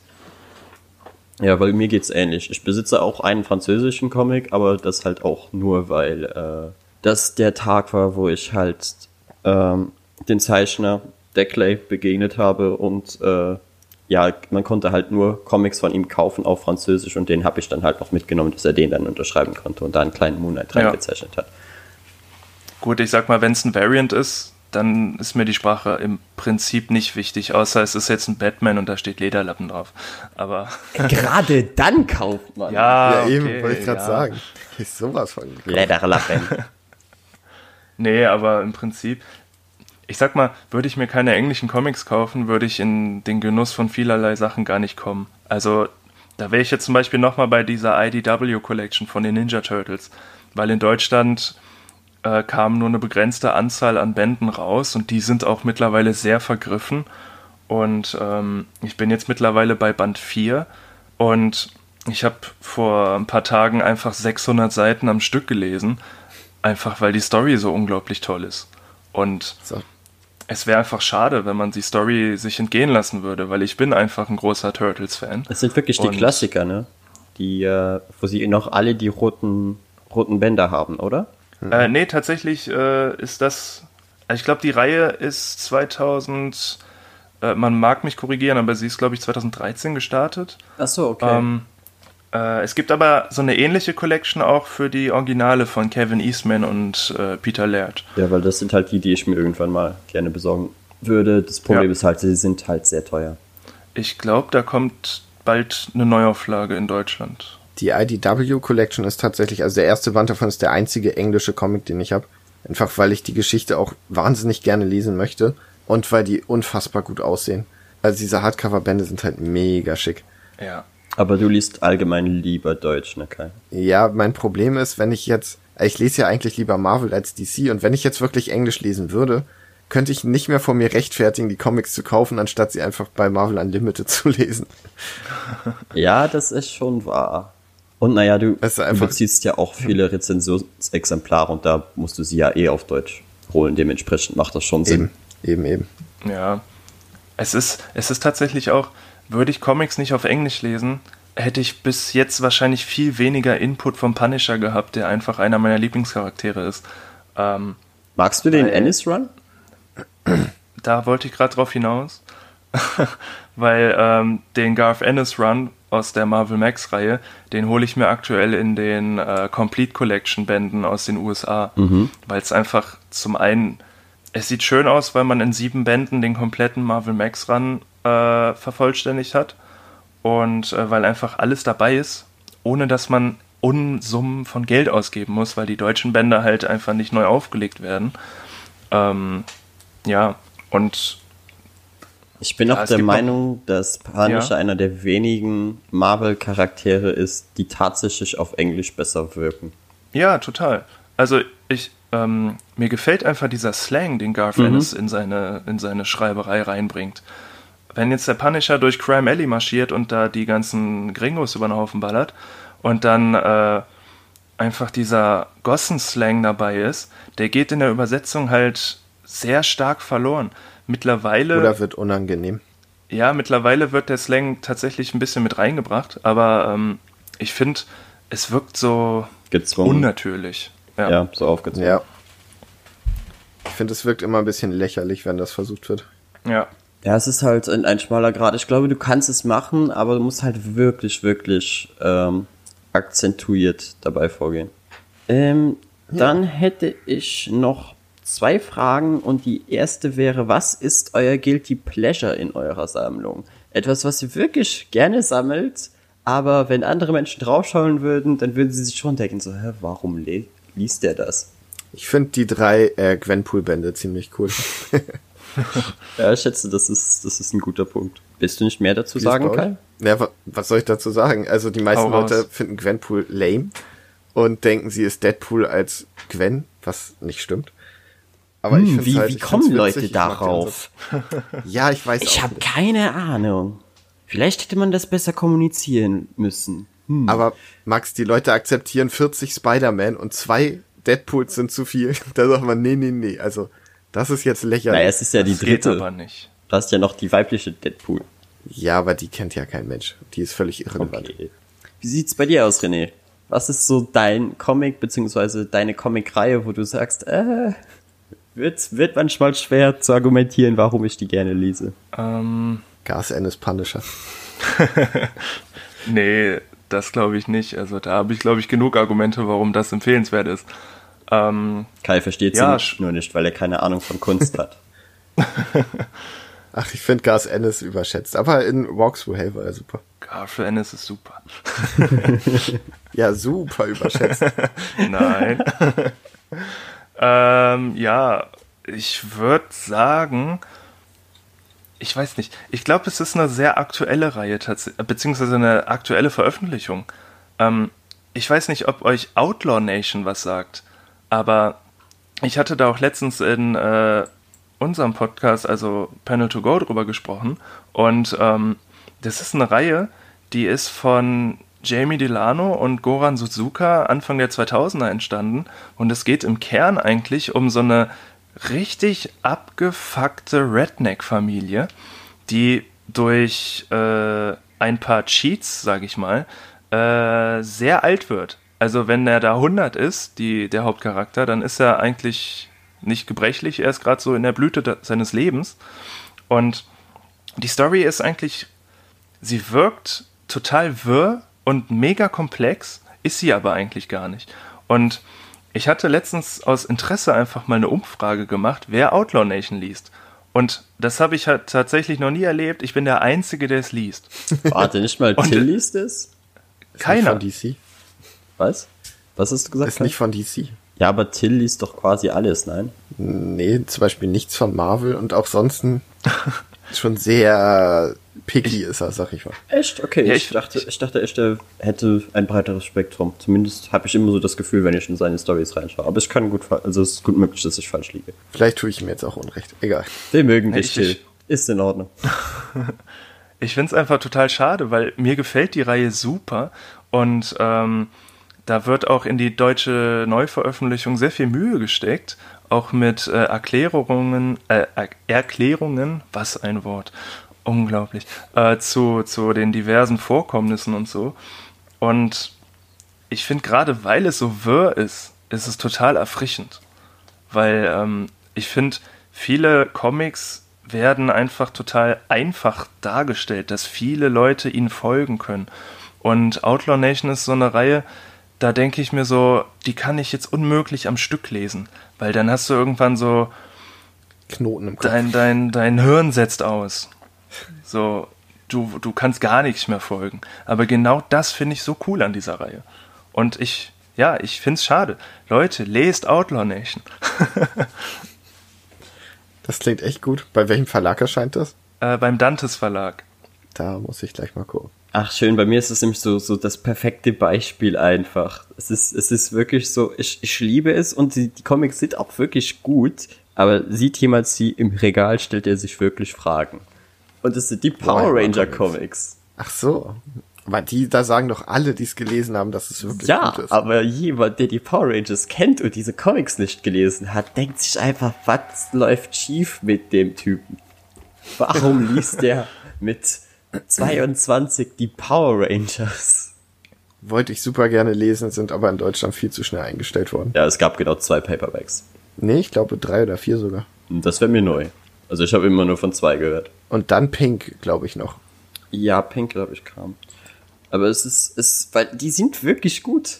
Also die Leute, die sagen, sie sind gut, die haben alle recht, aber es ist halt so schwer, jemandem zu erklären, warum jetzt Power Rangers Comics tatsächlich gut sind kann ich natürlich jetzt auf äh, ältere Podcast-Folgen verweisen. Aber als Außensteher, da denkst du dir wirklich, warum liest jemand Power Rangers und hat Spaß dabei? Ich meine, Kai, du magst ja nicht mal die Power Rangers. Ich mochte sie damals, aber ja. Ja, da geht's mir ähnlich. Hast du mal Das ist reingeschaut, heute René? unguckbar. Nee, tatsächlich. Äh, es gab doch irgendein Crossover, oder? Äh, ja, mit Was war den das denn? Turtles. Genau, da habe ich mal durchgeblättert. Das fand ich schon cool, weil ich die Turtles mag. Äh, da habe ich auch gehört, dass das Crossover soll, äh, soll ziemlich gut gewesen sein. Hatten die nicht auch ein Crossover mit der Justice League oder so? Oh, keine Ahnung. Ich weiß auch nicht mehr genau. Ich bin halt immer noch so bei, bei meinem Run, der jetzt äh, seit einem Jahr nicht mehr relevant ist, aber den fand ich halt wirklich cool. Weil nichts, nichts ist besser als ein böser Power Ranger. Es funktioniert halt jedes Mal. Es ist so plump, aber es funktioniert einfach jedes Mal. Ich verstehe es nicht, aber es, das muss ich auch nicht. Das ist voll okay. Wie gesagt, hört euch einfach die, die älteren Folgen an, da gehe ich mehr ins Detail, warum die jetzt so gut sind. Und ich war live dabei und ich verstehe es immer noch nicht. Aber damals hast du es verstanden. Ich glaube, dein altes Ja. Hirn hat es einfach vergessen. Das kann auch sein. Liegt am Ich Alter. habe einfach neulich eine Folge Power Rangers gucken wollen und seitdem sind die wieder so weit unten. Ja, das kann ich mir vorstellen. Ah, das muss übel sein. Das ist wirklich sowas, was mittlerweile unanguckbar ist. Als erwachsener Oh, ja. Mensch ist das einfach nicht möglich. Ich, ich kenne aber noch was Schlimmeres. Na, Heraus? Mystic, Mystic Knights. Es ist ja das Gleiche. Das fand ich aber ziemlich geil früher. Ich wurde Keine als, Ahnung, wie als, das als gealtert Kind ist. bin ich immer ausgerastet, wenn diese, dieser Titeltrack im Fernsehen kam. Ich, hab schneide ihn den jetzt hier rein. Der, der kommt jetzt hier einfach in die Folge rein. Mystic Knights. Da, da, da. Mystic Knights have come to save our lives. Mystic, Mystic Knights are here now. Long ago in ancient times, there was a school of magic rhymes. Das ist so geil. Ey, das war Fantasy und Power Rangers. Das war alles, was ich wollte. Und die ganze Serie wurde in Irland gedreht. Für, für billigstes Geld. Es ist genial. Es ist, es ist so absurd, dass es überhaupt existiert. Diese Effekte. Ich wollte gerade sagen, aber das sind merkt so, man nicht. Diese Effekte sind so dämlich, da sehen sogar die Power Rangers richtig gut gegen aus. Wow, wow, wow, wow, wow. Ich habe damals habe ich das gesehen und mir gedacht, wow, das sieht aber tausendmal besser aus als die Power Rangers. Kai, ähm, ja, das Ja. ist nostalgische Verklärung, weil ich kann bestätigen, die sehen richtig übel scheiße aus. Nein, nein, nein, das sah super aus. Ja, vor allem die Eine CGI-Drache, richtige ne? Perle. Oh Gott. Ich erinnere mich nicht. Was Pure redest du da? Albträume. Ist vielleicht besser, dass du es verdrängt hast. Ja, definitiv.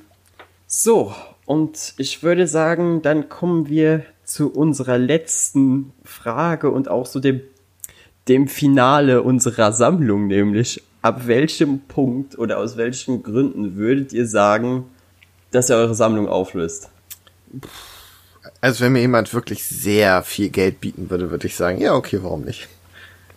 Ja, würde ich wahrscheinlich mit konform gehen. Wahrscheinlich so ein, wahrscheinlich so ein Betrag, wo ich mir irgendwie so den größten Traum mit erfüllen könnte. Nee, das müsste schon life-changing money sein. Also das, ich versuche gerade einen Betrag festzumachen, aber es ist schwierig. Also das würde sich so ein bisschen, das würde ein bisschen zusammenkommen bei mir. Ich würde halt sagen, Comics sind vor allem dadurch, dass wir halt relativ lange sammeln und manche halt einfach absurd teuer werden, irgendwann auch eine kleine Wertanlage, auch wenn keine Ja. sonderlich hohe. Aber ich denke dann halt, wahrscheinlich, wenn ich irgendwann mal wirklich in schlechten Zeiten wäre, würde ich sagen, äh, müsste so, okay, ich muss jetzt diesen Monat irgendwie meine Miete zahlen. Dann könnte es mal sein, dass die Comics herhalten müssen. Aber es wär, müsste schon wirklich, wirklich verzweifelt sein. Ich, ich glaube, was, ich glaube, was bei mir tatsächlich ein Grund wäre, wo ich potenziell nicht zögern würde. Ich meine, ich kann das jetzt noch nicht beurteilen, weil ich habe noch keine Kinder. Aber ich glaube, wenn ich Kinder habe und ich weiß nicht, sie bräuchten jetzt eine OP und ich wüsste, wenn ich jetzt Ja. meine komplette Sammlung verkaufe, dann, ne, das wäre so ein Grund für mich. Aber da würde ich auch eine Niere verkaufen, so sowas zählt nicht. Das ist da, da würdest du alles weggeben. Aber glaubt ihr auch, dass ihr vielleicht einfach irgendwann an dem Punkt angelangen werdet, wo ihr einfach alles habt oder einfach das Interesse verliert? Hast du dir schon mal eine Panini-Vorschau angeguckt? Ich glaube, dieser Punkt wird nie erreicht sein. Ja, ja, jetzt, jetzt bist du noch relativ viel drin, aber bedenke, wenn du, keine Ahnung, die nächsten 10, 20 Jahre Comics sammelst und du einfach jede Art von Storytelling mittlerweile einfach gelesen hast, weil es, es wiederholt sich halt doch schon sehr oft. Und es gibt ja auch genug Gründe, warum so viele Leute nach einigen Jahren bereits sagen, okay, ich lese keine Superhelden-Comics mehr, weil es reicht mir einfach. Ja, Superhelden-Comics kann sein, aber Comics allgemein glaube ich nicht. Das ist, als Ja. würde ich dich jetzt fragen, meinst du, du hörst irgendwann auf, Filme zu gucken? Naja, also Nein. es geht ja mehr ums, ums Sammeln dabei, als um Ja, das okay. reine Konsumieren. Und ich meine, bei dir ist ja schon der Punkt erreicht, Kai, wo Comics wirklich das einzige sind, was du sammelst. Und alles andere konsumierst du zwar noch, aber du legst keinen wirklichen Wert darauf, es zu besitzen. Also es könnte tatsächlich sein, dass irgendwann der Punkt kommt, wo ich sage, ich konsumiere das jetzt auch nur noch. Wie gesagt, wenn ich nur noch Englisch, also wenn ich gut und entspannt Englisch lesen könnte, würde ich wahrscheinlich auch einfach nur noch Marvin Now lesen und mir die anderen Sachen halt so organisieren. Weil das ist so das einzige Szenario, was ich mir halt noch vorstellen kann, dass ich wirklich einfach irgendwann so viele Comics habe, dass ich nicht mal mehr Zeit habe, sie alle zu lesen und einfach Stück für Stück das Interesse daran verliere, welche zu kaufen. Ich glaube tatsächlich, ich weiß nicht, vielleicht habe ich den Punkt schon mal anderweitig erreicht. Ich hatte ja gesagt, ich sammle aktiv keine Filme mehr. Aber als ich aufgehört habe, aktiv Filme zu sammeln, habe ich kurz darauf aktiv angefangen, Comics zu sammeln. Aber du hast die, Es verlagert sich. du hast die äh, Filme ja trotzdem bis jetzt noch behalten. Also so Ja. viel äh, sind sie dir ja im Moment noch wert. Ja, natürlich. Ich denke mir halt, ähm, das, der Gedanke kam ja vor einer Weile, als das Thema äh, durch die Medien ging, dass die Streaming-Anbieter jetzt die, ähm, die Qualität drosseln. Da dachte ich mir so, okay, wenn jetzt irgendwie das Internet ausfällt, habe ich immer noch 500 Filme, die ich gucken kann. Ähm, das ist so ein banaler Grund, der tatsächlich Sinn ergibt, finde ich. Aber ähm, ich weiß nicht, ich, ich glaube, wenn ich aufhören würde, Comics zu sammeln in potenziell vielen Jahren, dann äh, sammle ich wahrscheinlich irgendwas anderes. Ja, ja, das, das denke ich halt auch und das ist meistens auch der Grund, warum Menschen Sammlungen auflösen. Einfach weil das Hobby hat ihnen genug gegeben und sie wollen jetzt einfach etwas anderes machen und der Einstieg ist natürlich leichter, vor allem wenn es ein teures Hobby ist. Wenn du weißt, hey, okay, ich habe eine riesen Comic-Sammlung, die ist eine Arschtonne Geld wert, ich verkaufe die jetzt einfach, weil ich werde die Dinger eh nicht mehr lesen, sondern sie stehen nur noch da und sie verstauben. Und ich habe lieber jemand anderes, hat wirklich weiterhin Freude daran und liest sie und ich widme mich jetzt dem Golfen. Oder Ja. Warhammer 40k, ne Max? Oh Gott. Ich glaube tatsächlich, ich glaube, wenn ich irgendwann an dem Punkt angelangt bin, an dem ich sage, ich verkaufe jetzt meine Comicsammlung, ich glaube, ich würde sie trotzdem nicht komplett auflösen. Ja, klar. Also ist jetzt, ist jetzt nur eine Mutmaßung, aber zum Beispiel besagtes Comic von äh, Ryan Azzarello signiert, das würde ich einfach nicht abgeben, einfach weil es für mich einen zu hohen äh, persönlichen Wert hat. Ja, Ähm. aber das ist ja dann dem, wie gesagt, das sagst du ja, es hat einen, einen persönlichen Wert. Ja. Aber man könnte ja trotzdem sagen, so, okay, den größten Teil meiner Sammlung brauche ich halt nicht Ja, ja, mehr, genau, aber ich halte genau. halt diese bestimmte Stücke, an denen halte ich fest. Ja, Aber sowas mache ich halt generell öfter. Also ich verkaufe regelmäßig einfach mal so einen Schwung Comics, dann so 10, 20 Stück. Und es war noch Ich nie sag, einer okay. dabei, der mich interessiert hat. ist auch Ja, deshalb meistens so. verkaufe ich sie ja. Na, ich sehe mal, die waren, entweder waren die nicht so geil oder die waren halt ganz okay, aber ich weiß, die will ich A nicht nochmal lesen und B ist jetzt auch nichts, die, dass ich meinem Sohn irgendwann, wo ich sage, ey, das musst du unbedingt lesen. Alter, Torband 1, der war so gut. Nee, passiert halt nicht und dann verkaufe ich es. Kai, Ja. wie hieß der legendäre Batman-Comic, den du für sehr wenig Geld gekauft hast und der einfach die besten Zeichnungen aller Zeiten hatte mit Derby Nightwing im Hintergrund? Die Nacht der Monstermenschen. Den habe ich, bin ich übrigens endlich losgeworden. Hey! Der steht Ich noch hoffe, in meinem Regal. Ja, brauchst du nicht lesen, das ist, alter. ist Nee, ich kenne ihn ja schon. Und, bist du meiner Meinung? Ich habe mehr von erwartet, ja. Ja. Es war Ich halt habe so nichts lustig. erwartet und war trotzdem Ich, enttäuscht. ich habe mich vielleicht vom Titel leiten lassen. Ich ich fand das einfach so herrlich, wie Kai mir schreibt, oh Max, ich habe für voll wenig Geld so ein Batman-Comic gekauft. Ich bin mega gespannt. Und dann aufgemacht und uh. Die Zeichnungen sind. Ich glaube, die Story ist, ist es okay, aber die Zeichnungen sind halt einfach so eine Frechheit. Es war so gut, als du mir die Bilder geschickt hast. Ich hatte einfach den ganzen Tag was zu lachen, weil du immer wieder Panels nachgeschickt hast. Aber guck mal, jetzt bereue ich fast ein bisschen das einfach weil der so dumm aussieht. Ja, aber Tja. das ist auch so ein Thema. Ich hatte mir vor kurzem da wären wir wieder bei US-Comics, hatte ich mir das äh, Comic zu John Wick gekauft, weil es eine meiner Fil äh, Lieblingsfilmreihen ist. Und es ist von Greg Peck geschrieben und ich finde die Story als solche auch echt interessant. Aber als ich es aufgeschlagen habe und die Zeichnungen gesehen habe, uff. Also, ich möchte den Künstler damit äh, nicht schlecht reden. So auf seine Art, finde ich, sind seine Zeichnungen echt nicht übel. So, es gibt immer Fans von den verschiedensten Sachen. Ähm, Du musst ihm ja jetzt keinen Honig ums Maul spielen. Nein, das sieht nein. scheiße aus. ich persönlich finde es halt nicht so geil, weil ich mir dachte, ey, ja, man, John Wick, geiler Scheiß. Und dann schlage ich das Ding auf und denke mir so, warum? Ne? Ja, da sind Das ist wir auch, so wieder ein- bei dieser Sache von, warum dürfen Comic-Händler bzw. Comic-Verleger das überhaupt, dass sie andere Zeichner engagieren fürs Cover als für das Innere. Es, es macht mich jedes Mal wütend. Also mittlerweile bin ich es okay. gewohnt. Irgendwann gewöhnt man sich halt dran. Aber wenn man halt so das übel geile Cover hat und sich denkt, wow, wie muss denn jetzt dieser Comic aussehen? Und du machst das Ding dann halt auf und es ist einfach nicht im Ansatz auf dem Level. Dann denkst du dir so, ah, okay, cool. Aber ich kenne das auch noch von früher von Videospielen, wo die Cover super geil aussahen. Oh ja. Dann haust du es in den Super Nintendo und denkst dir, holy fuck, was ist das denn?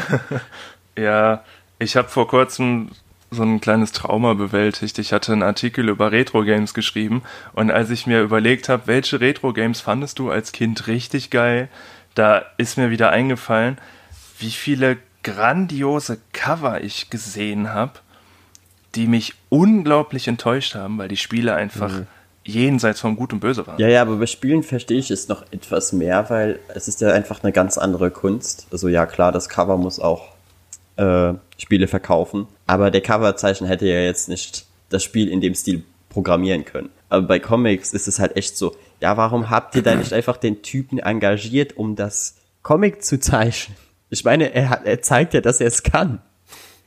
Und das war, Ja, das es war vor halt allem am Anfang, und- am, be, beim Einstieg, etwas, was mich übel abgefuckt hat. Weil es war immer so eine, ähm, so eine Chance-Sache, vor allem wenn du halt den Namen noch nicht vertraut bist. Ja. Ich meine, heute weiß man ungefähr, was man erwarten kann, wenn man gewisse Namen liest, aber damals war es halt wirklich so, das Cover musste den Comic verkaufen. Und du siehst das Cover, denkst dir so, wow, das wird richtig cool aussehen. Und manchmal machst du es dann auf und es ist tatsächlich, Clayton Crane hat das Cover gezeichnet und Clayton Crane hat den Comic gezeichnet, aber meistens ist es halt nicht der Fall. Und dann denkst du dir so, ich wurde gerade einfach übers Ohr gehauen.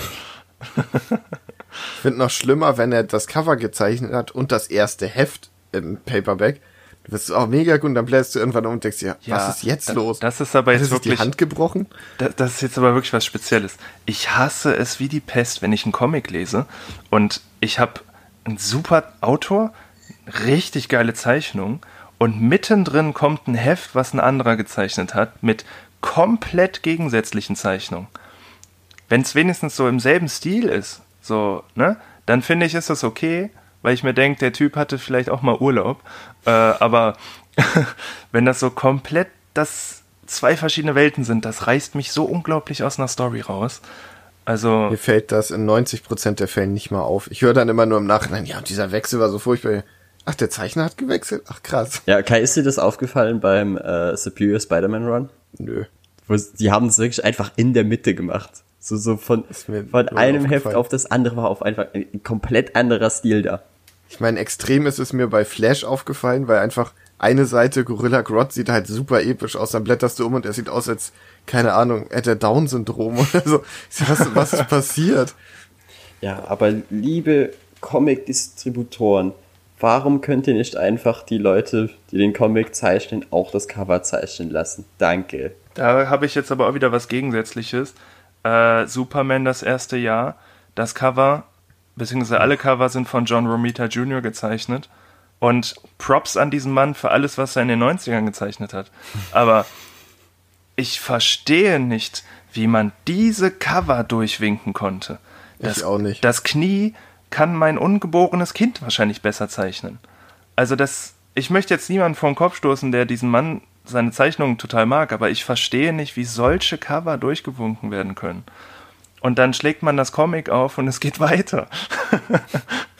Ich, ich finde halt auch so, dann wird immer gesagt, ja, aber diese Black Label Sachen, die sind zwar teuer, aber die sind in so einem großen Hardcover. Ich denke mir, ja gut, aber es sieht halt aus, als hätte es ein Viertklässler gezeichnet und kein besonders begabter. Also Ja, das brauche ich auch nicht in groß und wunderschön und Hardcover.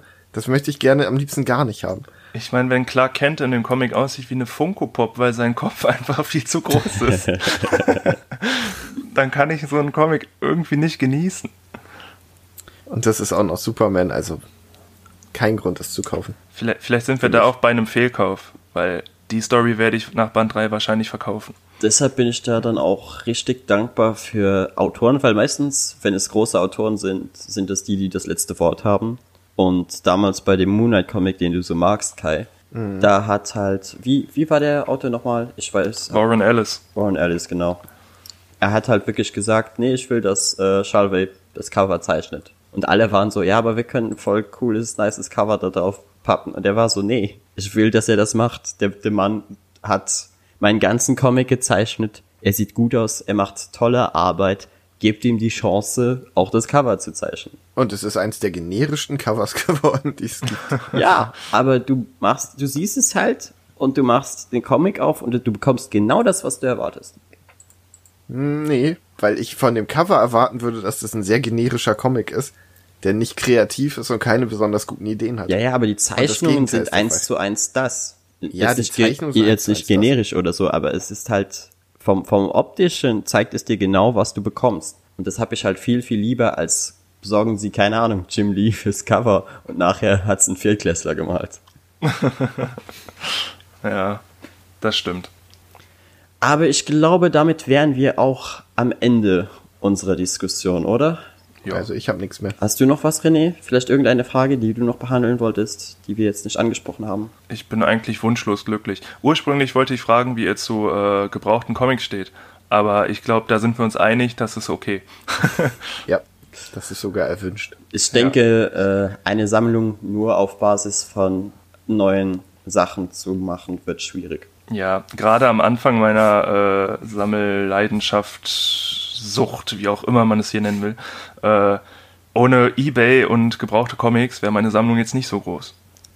Ich meine, bei mir ist da sogar sehr viel auch ein Rezensionsexemplar mit einem Stempel drauf. Also Ja, ist mir auch egal. das kommt dann halt auch irgendwann. Ja, und ich denke auch, dass die meisten Comics, die ich gelesen habe, die ich wirklich sehr gerne habe, sind wahrscheinlich meistens gebrauchte Comics. Das ist einfach, weil, weil du halt da genau, du hast die riesige Auswahl an, an Sachen, die du dir raussuchen kannst, die dich halt potenziell interessieren können und meistens wirst du nicht enttäuscht. Während ja das, was gerade im Laden steht, eher limitiert ist. Ja. Ja, so alte Sachen, da kann man sich auch schlau machen. Ist das gut, ist es nicht gut? Oder man fragt einen Kumpel, ey, hast du das schon gelesen? Ne? Aber bei einem neuen, da musst du erst warten. So, entweder ist es geil oder halt nicht. Vor allem ist es ja wie bei Musik und Film auch, dass aktuell viel rauskommt und nur das, was davon im Gedächtnis bleibt, ist halt richtig gut. Und wenn du dann was Gebrauchtes findest, was vier Jahre alt ist, was du aber schon mal gehört hast, dann weißt du, okay, es ist schon besser als der Durchschnitt. Ja. So, und ich würde sagen, das ist doch ein schöner Abschluss für diesen Podcast. Und äh, dann bedanken wir uns natürlich bei dir, René, dass du dabei warst. Ich habe zu danken. Es war eine sehr, sehr gemacht. schöne Unterhaltung. Und weißt ne, wenn du nochmal vorbeikommen willst und es zeitlich irgendwie geht, bist du immer eingeladen. Sehr gerne. Ich bin auch sehr zuversichtlich, dass wir nicht nochmal ein Jahr brauchen, um einen Termin zu finden. Ich wollte gerade sagen, kündige es früh an, weißt ja ein Jahr Wartezeit. Dann kündige ich es jetzt an. Und Bis in dann, einem Jahr. auf 2021. und dann sag unseren lieben Zuhörern doch nochmal, wo man dich finden kann, René. Gerne. Also wenn ihr jetzt sagt, den Typ, da wollen wir mal vorbeischauen, ähm, ihr könnt mich gerne auf meinem Blog besuchen, René's Nerd Cave. Äh, entweder auf meiner Website oder Instagram, Facebook, wo auch immer ihr mögt. Ähm, oder in meinem neuen Comic-Podcast, den ich zusammen mit einem Kumpel mache, Panel to Go, zu finden, ja, überall, wo es Podcasts gibt. Und wenn nicht, dann kommt das noch. Okay. Und uns könnt ihr natürlich auch wie immer folgen auf Instagram at splashpagefm beziehungsweise bei Kai unter comic unterstrich newbie unterstrich. Besucht, Der Elan, hallo. besucht auch gerne Kais äh, Blog. Wie heißt der nochmal, Kai? comic-newbie.de. Genau. Und äh, abonniert natürlich den Podcast und schreibt uns Feedback auf Instagram. Oh ja. Damit bedanken wir uns fürs Zuhören und hoffen, euch hat die Unterhaltung gefallen und wir hören uns beim nächsten Mal. Ciao. Ciao. Ciao.